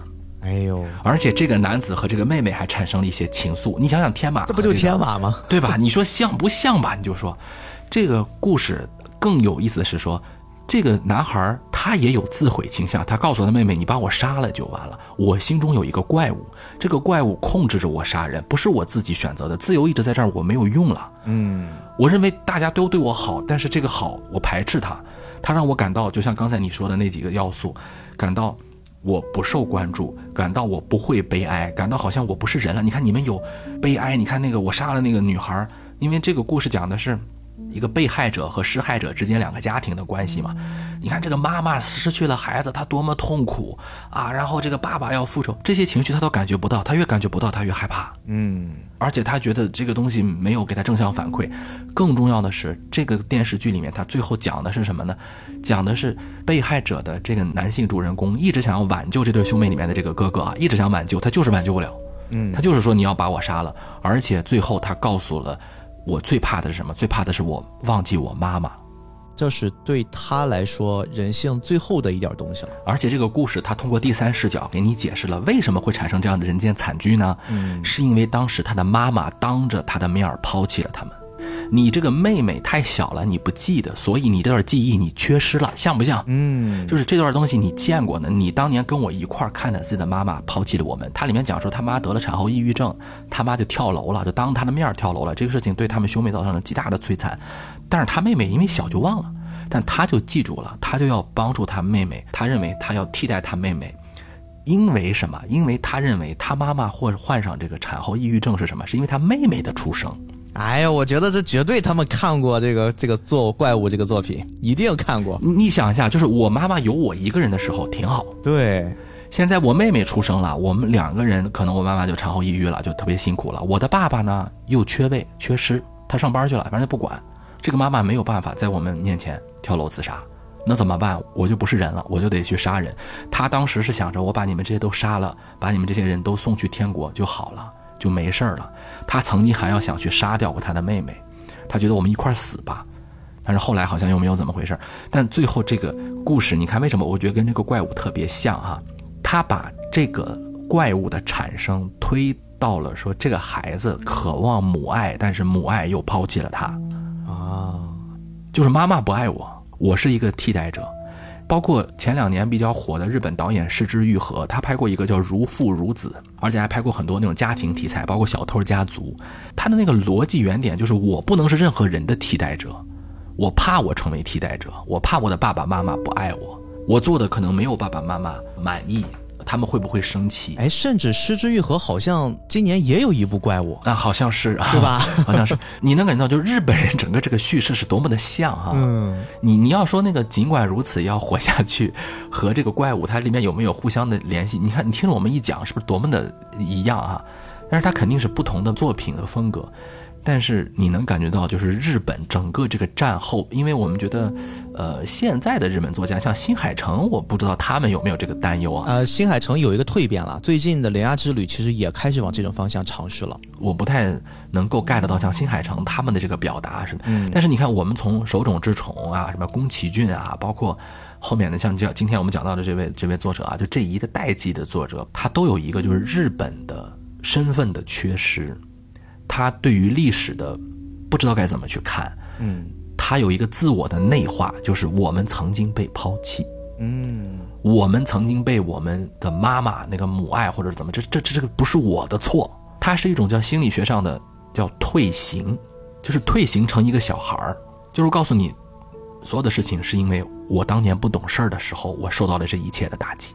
这个是他们现在，我认为很多，呃，日本，我也用他一个潜意识来说啊，就很多日本的类似作者，他们潜意识里面自己可能都注意不到的，包括他们在经常做那个反战的那个题材的时候，他们经常说，我们当年也不清楚会是这个样子，是一个军国主义或者是一个坏的东西，是个极右翼的东西，它害了我们，是当年我们想要过好日子，但是。没有人理解我们，而且到了那个战后以后，日本人，你说社会接受他们吗？不接受，真的不接受。你别说咱们东亚世界了，你觉得西方世界怎么看日本人？日本人自己心里头他自卑不自卑？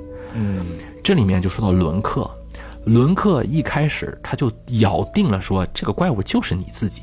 对。要不然你说假话，要不然就是你内心里面另一个人格，他就是这么坚持。对，日本人觉得西方人他们那套精神分析就这个东西嘛？你精神分裂了啊！但是你看他就要证明不是我，天马是个好人，不是我，但是天马就是融入不了，对，特别冤。那个怪物是什么？那个怪物是曾经体制。啊，但是他不能说叫军国主义体制，他就换了一个叫什么东欧东德的什么体制，就是曾经有一个威权高压，有一个体制，它造成了我的母亲的对我的爱的缺失。像当年那个，尽管如此要活下去，他其实只只是日本当年经济太狂了，经济发展太快，他的爸爸就一一心去工作，就忽略了家庭，就造成了这个悲剧。这个悲剧要慢慢的去还，这个伤要一点点的疗。但其实如果说我们过度解读的话，其实就是日本人。在看待历史的时候，他不断的在给自己做合理化。你不管这个合理化做的多么的什么天衣无缝，我作为一个中国读者啊，其实嗯，B B 你你跟我咱们聊这么多天了，你知道我不是一个那种极端民族主义者，或者我不是一个小粉红，经常我不爱谈这些话题。我包括我做历史节目里头，我也很少涉及这些。但是有时候我特别理解那个戴锦华老师说的啊，就是我其实特别讨厌自己极端民族主义的样子，但是每次跟日本学者交流，就能把我气成一个那个 极端民族主义分子，就他们堂而皇之的当着我的面否定二战，否定南京大屠杀，对吧？戴锦华老师说，我怎么能这样？你就从心理上理解，就是我看这个作品到最后又是这一套，自由意志是高压威权决定的，是体制输出的。啊，怪物也很可怜，这都是一切体制的问题。而且那个天马他最后也没有融入世界。而且那个仇恨还一直带着，但是天马他最后去干什么了？他变成什么？他最后拒绝了当什么教授，参加了一个叫无国界医生组织。对，无国界医生组织就是日本就是在说自己嘛。你看，我还是没有办法真正的融入国际社会体系，或者说他有一种自己的自怨自艾。嗯，说可能还是没有的接受。当然，这个可能是我的过度解读啊。但有一点，我们作为今天读者在看这个作品的时候，我觉得他有一个呃正向的东西在哪儿呢？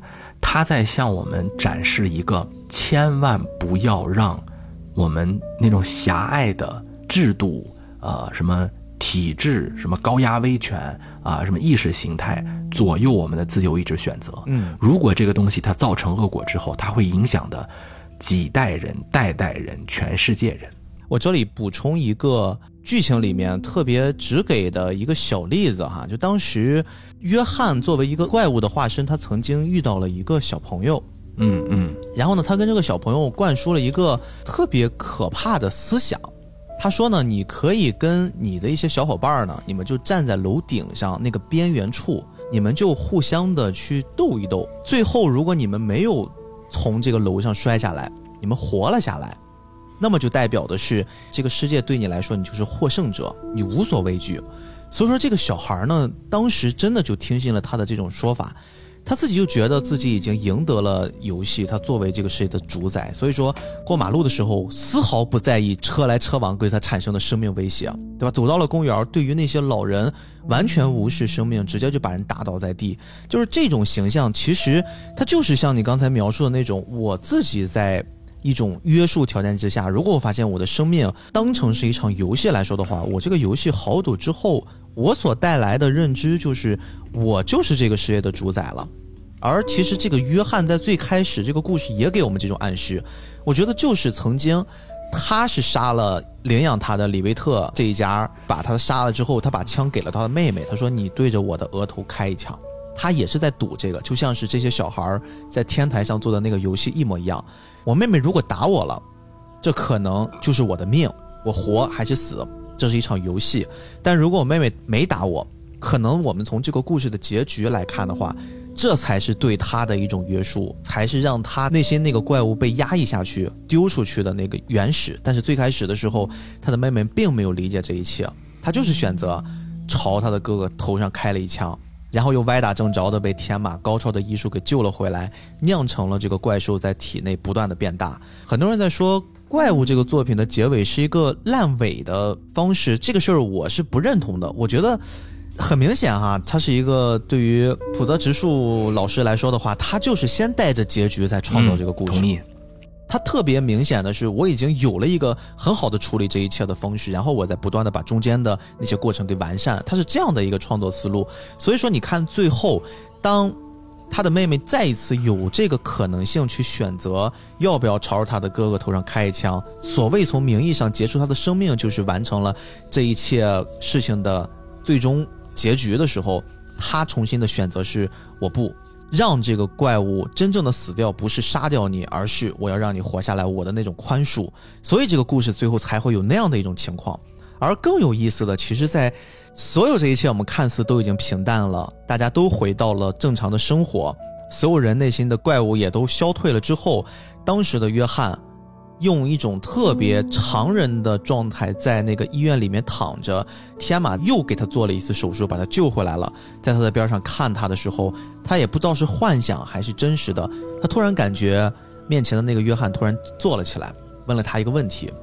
他说：“我的母亲当时是因为就是想把我给推出去，还是因为紧张错把我给推了出去？”因为他们俩穿的衣服一样，对他们当时，因为哥哥为了保护妹妹，完全按照妹妹的那种装扮，两人在相处。所以说，哥哥其实，在那一刻，可能这是怪物的那个种子种在体内的那一个起源。但是他最后问出了这个问题，我觉得不是问向天马，天马也没有一个答案，这个答案只有他的母亲知道，但他的母亲一定不会直接跟他说的。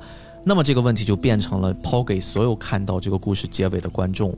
怪物到底是在什么时刻诞生的？母亲的选择到底是什么？以及我们对于人性的探讨里面，我们如何去权衡大家在善和恶之间做的那些选择。我觉得其实他最后留的是这样的一个扣，就这些东西可能是很多很多人在看这个故事想探讨的。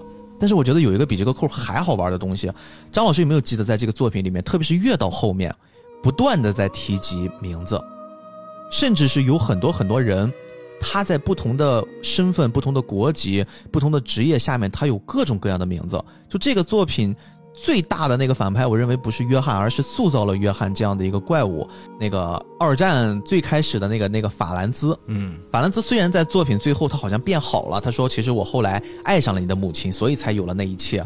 但是你会发现，法兰兹这个人他在最早期的时候塑造那些怪物的时候，他自己用的这些名字都不是自己的，就他自己用了特别特别多的名字。比如说我这边简单的记了一下哈，每画一部绘本的时候。他都会在这个绘本的后面起了一个名字，比如说什么艾米尔·薛贝，什么雅各布·法罗贝克，什么克劳斯·帕贝，就这些名字其实都是源自他自己。嗯，那再包括约翰和妮娜，就这些人，他们这些名字都是在长大了之后被领养的时候，不断的给他们赋予了新名字。里面所有的人只有一个人，就是那个天马。天马医师，他即便是在被通缉的状态之下，一直叫天马，他一直用自己的名字啊，就老子行不改名，坐不改姓啊，到哪儿 就是天马，哎，最后也留下了一些美好的传承，就是反正只要接他路过的地方，大家都是竖着大拇哥，说天马医师是一个好人 啊，所以看到他被通缉的时候，都觉得。他不是那个真正的那个杀人犯，就这个名字在这个作品里面不断的被提及出来，而且最后我说的那个最感人的是什么呢？最感人的是天马医师还真的找到了这个双胞胎的母亲，他那个时候已经非常非常老了，在一个疗养院里面，他跟天马说了，他其实是当时给这两个孩子起了名字的，嗯，哎，呃，约翰是什么？这个故事最终都没有告诉我们，但是他给那个妮娜的名字公布了出来，最后叫弗洛伊兰妮娜。弗罗娜，就这个名字是一个非常非常美的名字，而且我们看到有了这个新名字之后的妮娜，她的那个生活状态已经完全变成了一个普通人。而为什么我觉得她最后留的那个扣，也是我觉得远比她问那个问题，大家所探讨那个问题，我母亲到底是为什么把我交出去那个问题更精彩的就是，最终约翰也没有一个名字。那在我的视野里面，如果未来没有约翰，代表他回到了普通人的生活；如果未来还有约翰，那代表的是，约翰总有一天会被赋予那个新的名字，因为那个名字我们知道已经有了，那个名字可能就在医生的口里面，他在找一个合适的机会告诉他，然后让他也变成消灭怪物的那个普通人。我觉得名字这件事，在这个作品的最后，我们可以去探讨一下，就是为什么名字所承载的这个价值和力量，这个意义会这么的重？日本的这个传统嘛，你的名字嘛，你的名字回来了，这个这个这个叫什么？千与千寻嘛，千寻的名字嘛，这还真是啊。宫崎骏，我记得当时好像借汤婆婆之口说什么夺走一个人的名字，不仅会改变什么称呼他的方式，更会变成一种控制他的方式，对吧？名字特别特别重要。日本人自自什么时期啊？我觉得自可能镰仓时代以来，哎，可能更早，他对这个名字他有执念啊，嗯，就是我要继承谁的名字，对吧？我以谁的名字活在这个世界上？哦，真是真是。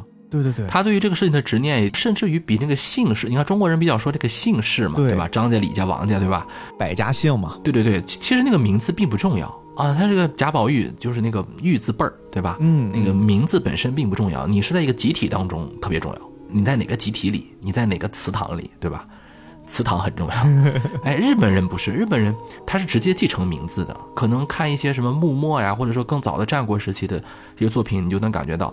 呃，日本人他其实都不需要有什么血缘关系，就可以直接继承那个人的名字。嗯，就千利休，他可能有很多千利休，对吧？他他他他就是这样的一个文化。而且，你以什么样的名字活下来，其实他已经超越了你的个体。那个日本啊，它虽然是很早在东亚世界好像就已经近代化了，脱亚入欧啊什么的。但是我有一个观点，这是我个人观点啊，我认为日本是所有这个东亚世界当中最不近代化的一个国家。哎，他的那个明治维新看起来好像比我们洋务运动要强啊，什么厉害啊，怎么回事？但是他一直以来的那套藩阀政治，那套传统的东西就从来没有根除过。嗯，呃，后来有一个机会，就是在二战之后有一个机会根除，但是我们都知道，美国又把它给保护起来了嘛，天皇制度又保存下来。然后又有很多的这个这个制度原因，他现在好像又是从那个方向了。我们以前经常说啊，日本啊，它那个历史不如我们中国悠久嘛，所以它的历史包袱并不重，所以他学习外国的时候就非常的方便。这个也对，但是他有一个镜像的反面，就是他特别在乎自己的身份。我咱们不攻击某一个人啊，就我听过某网络上的大 V 说，你看咱们中华民族当时学习西方的时候，就特别怕这个华夷之变，就怕学习西方我自己会不会丢了呀，对吧？日本人就不怕，他就学，这个听起来好像是这么回事儿，但是你仔细静下心来想想，日本人特别怕，他特别怕把自己丢失了，他一直有这个焦虑。不管是他多山地震啊，这个自然环境，还是他一直在古代世界来自中国的压力，还是后来近代化的时候啊，西方列强对他的压力，包括近代化过程当中，他虽然一直提脱亚入欧，但他特别在乎这个东西，他很多前现代化的事儿。你想想，他二战的就很奇怪，都已经。二十世纪了，还有一个这么庞大的军队，竟然不属于任何政府组织。嗯，对，惊了，你知道吧？你就全世界那么多国家，你就哪怕在殖民地国家，它也得有一个什么土邦议会吧？哎，日本的那个议会，它竟然就一点儿都没有办法去指挥日本军队，而且日本的军队甚至还保有一种非常十九世纪的什么萨摩和长州。他们的那个陆军、海军之间的争夺，咱们说到那个奥本海默，对，我也很很神奇。奥本海默他当时做原子弹确实走得很前面，比德国还要前。但是大家可能都忽略了一件事情，当时还有日本呢，日本也做过原子弹。对啊，而且日本那科学家他一点也不差，他就是波尔的共同实验的助手，就是爱因斯坦的学生。他其实走得很早的，他的大学的水平也很高。但是你都没有想到，日本他竟然能怎么做呢？他竟然能陆军搞一个核试验基地，海军再搞一个核试验基地。他俩之间还互相不沟通信息，是为什么呢？因为他们的家族之间有什么世仇啊什么的，什么萨摩长州藩镇有什么事？哇塞，我都惊了，你知道吧？啊，而且都到了二十世纪了，还有二二六事变这样，哇，听起来就跟玄武门之变一样，那种政变就可以把一个军队直接就到天皇那个地方。经常日本天皇说他自己不承担战争责任。你有时候看那个中国抗日题材电视剧啊，包括很多电视电影啊，你都惊了。天皇说：“咱们不打了，哎，就就全部打了。就是你不觉得这个国家非常的前现代化吗？你甭管它的汽车、火新干线多么厉害，大正时期无线列车多么轰鸣啊，你甭管它的前草多么的灯火辉煌，它就是个前现代化国家。他特别怕遗忘自己的名字，他对于名字啊传承有极大的执念。我提一个点啊，就是日本当代。”没有说到失之愈合了啊！日本失之愈合，他是个非常关注社会的导演。他在那个小偷家族当中啊，有一个情节，有个桥段，就是他们整个这个家族是互相组成的嘛，都是被抛弃的这些人，都受到过自己原生家庭的毒打、抛弃，是吧？或者说很惨的一帮恶人啊，全员恶人组织的这个家庭，听起来就非常的怪物，是吧？他们就特别的怪物。然后有一个小孩，他妈妈天天打他，然后后来也被这个到这个家里面去了。他们是怎么给这些新来的人取名字呢？我不知道你们看过这个都是说没有？他是把自己的名字给他，对，就是那个爸爸他叫祥太，然后他就给那个小孩起名字叫祥太。然后有一个情节是他那个爸爸不是建筑工人嘛，到了一个建筑工地里面那个毛坯房里面，他就喊了一个祥太，我回来了，就在假装这个地方有家嘛。祥太他在叫他的名字，他希望他捡回来这个孩子拥有他的名字，他不想让人忘记他。嗯。他认为只要名字保存下来了，就保存下来了，而且他这些养父母关系是自己选择的。那个电影里面最后还有一个安藤英最后的一个表演神迹，说：“难道天生的父母就是父母吗？你生了他，你就有做母亲的资格吗？你再想想怪物，你这个母亲，你确实生了这两个孩子，但是你拿这两个孩子做了复仇的工具，你真的配做母亲吗？你能感觉到日本的这套名字文化呀，在各个方向。”就经常就出现，所以我觉得这个故事你看起来好像很新颖啊，很悬疑，它很日本，嗯嗯，这是我对它的评价，它特别日本的一个漫画，嗯，哎，我刨除掉你刚才对于日本的这个文化的探讨，我确实没想到。我自己刨除了那些民族的国家的边界，这个名字这件事本身也挺有趣的。嗯，我包括我在思考，为什么每一个人降临到这个世界必须要给他起个名呢？是，就以前可能有一些称呼就记不得名，我们也能叫你，哎，那个谁，对吧？这种叫，嗯中国。更早一些，比如《西游记》那个时代，对吧？金角大王、银角大王，喊你名字，你敢答应吗？对吧？一答应了，然后孙悟空就被抓进去了。这个也是一种名字的方式。因为我结合刚才宫崎骏借汤婆婆之口说的那句话，就是名字这个东西，似乎就是每个人降临之后。就你看，如果把我们的肉体当成是一个设备的硬件来看的话，嗯，这个名字像不像是一个软件就是我把你这个东西激活的那个东西，激活钥匙一样。是是是。然后当这个名字赋予到了这个硬件安在你身上之后，你才形成了一套系统。这个是我一开始的想法。但是你刚才在想这个日本的这个文化里面的这个名字呀，它会有一些好像是属于日本专有的一种民族性的时候。然后我在思考另一个方向，那你说这个名字，除了咱自己叫名字之外啊，可能比如说父母给我们名字，长辈给我们名字，这是一种权利，嗯，这是他们所赋予的权利。比如说我们有了孩子，我们也有资格给我们的孩子起名字，嗯。当时我小时候有一个问题，我还问我爸，我说你为什么给我起这么个名？我说笔画很多，我考试太吃亏了，嗯我想改个名。然后呢，我发现那个时候我太天真了。我的名字没有办法随便更改，即便更改也是父母允许你可以更改，你才能更改。所以后来我们这代人有了一个新的为自己起名字的方式，就是网名。比如说我是 B B B 哥。对吧？张老师比较狠，用实名上网，这种人太狠了啊！就都不给自己起网名的权利。我我怕丢了我的名字。但是你会发现，绝大多数人，我们这代人有了互联网之后，我们对于起名字这件事情就没有像过去没有互联网时候那么的局促。心动回忆，你有一次 给自己赋予名字的机会和权利，所以你可以去掌控名字。哎，那我又一步在进一步在思考，你说。我们在没有互联网之前，难道我们就没有起名字的资格了吗？我们一定要生了孩子才能取名字吗？也不是。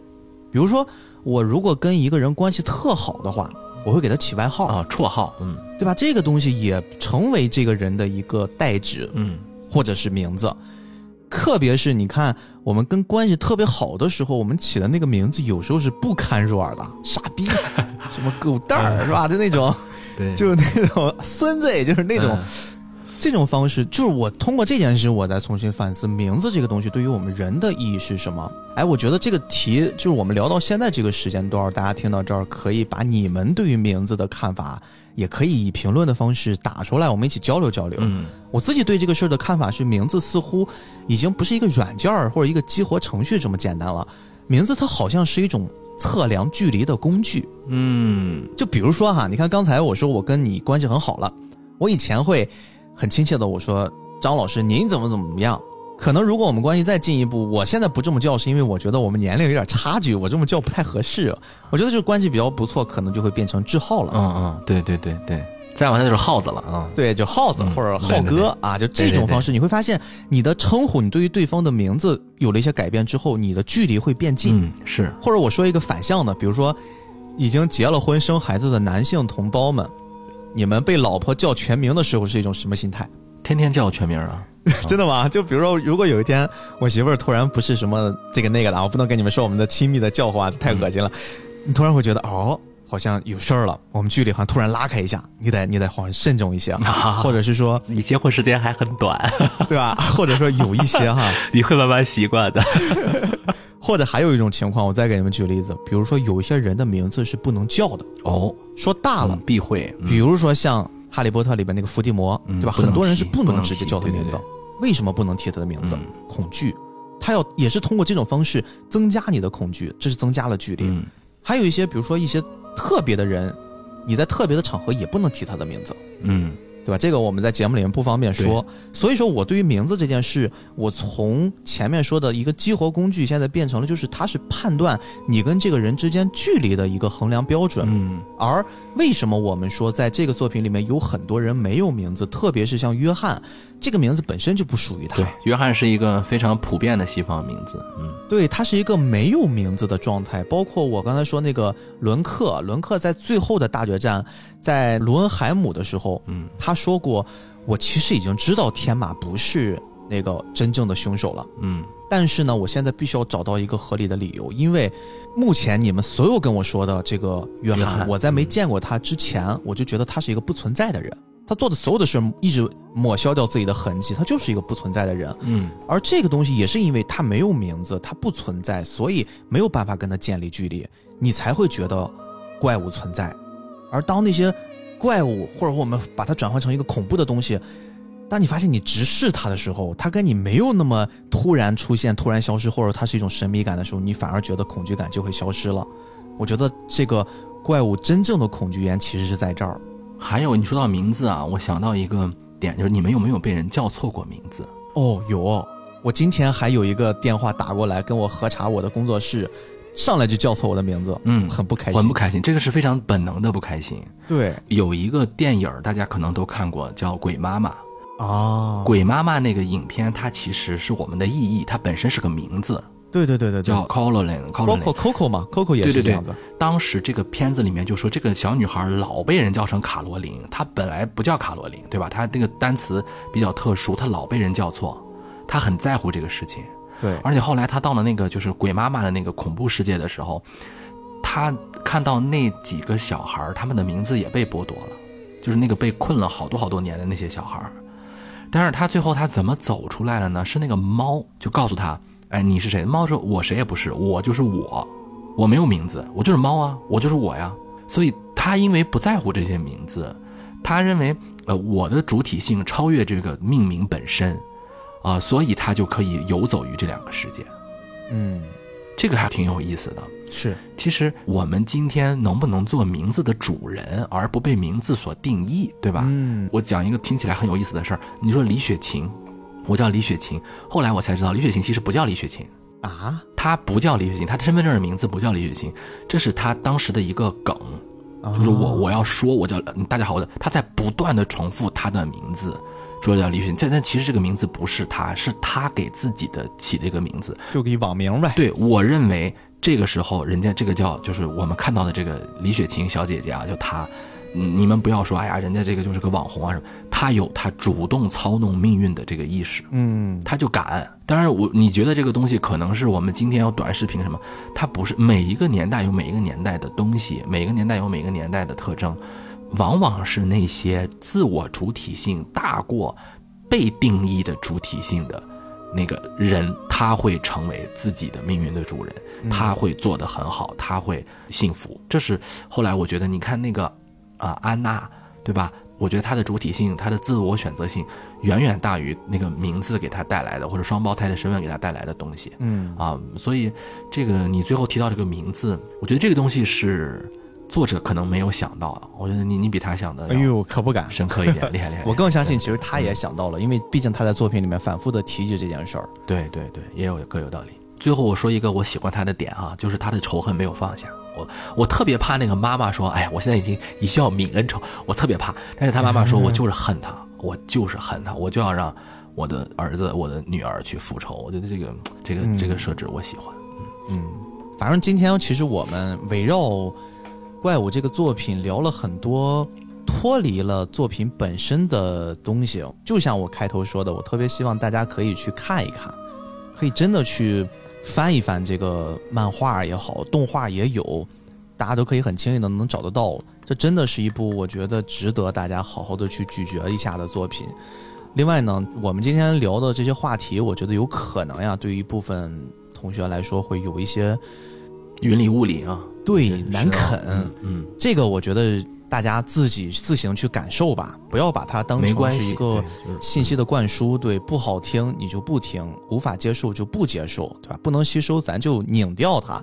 但是哈，今天我想这个结尾呢，引用他在里面，我觉得非常非常经典的，也是在结尾的一句话，我们收一下尾，因为。这个怪物真正诞生的那个原点，我想到了很多。我想到了，可能是不是他的妹妹对着哥哥头上开一枪的那一刻产生了怪物？是不是哥哥被选走的那一刻产生了怪物？但是我觉得，可能还有一件事是真正让这个怪物产生的，就是语言上的那个，或者说记忆上的缺失，因为记忆造成了一个。小小的误会，就是妹妹带着恐惧回来，她不断的跟哥哥复述自己曾经经历了什么。妹妹还记得在结尾的时候，有一个陌生的男人对着她说：“人类是能变成任何东西的。”他就会觉得这句话特别的恐怖，并且将这句话一直强加在哥哥身上。哥哥又作为一种保护呢，不断的将妹妹的这一切放到了自己的身上，让她成为了妹妹的另一个身份。但是其实妹妹忘记告诉哥哥，那个人对他说了这句话之后，后面还有一句：“你们是美丽的宝石，不能因此变成怪物。” And slowly you come to realize it's all as it should be.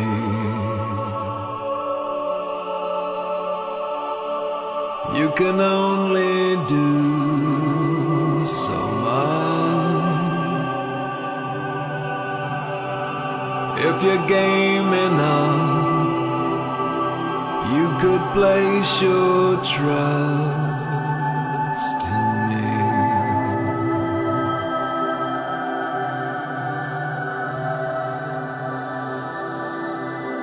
For the love of life, there's a trade off.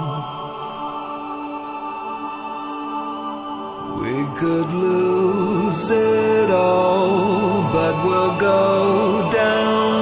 fight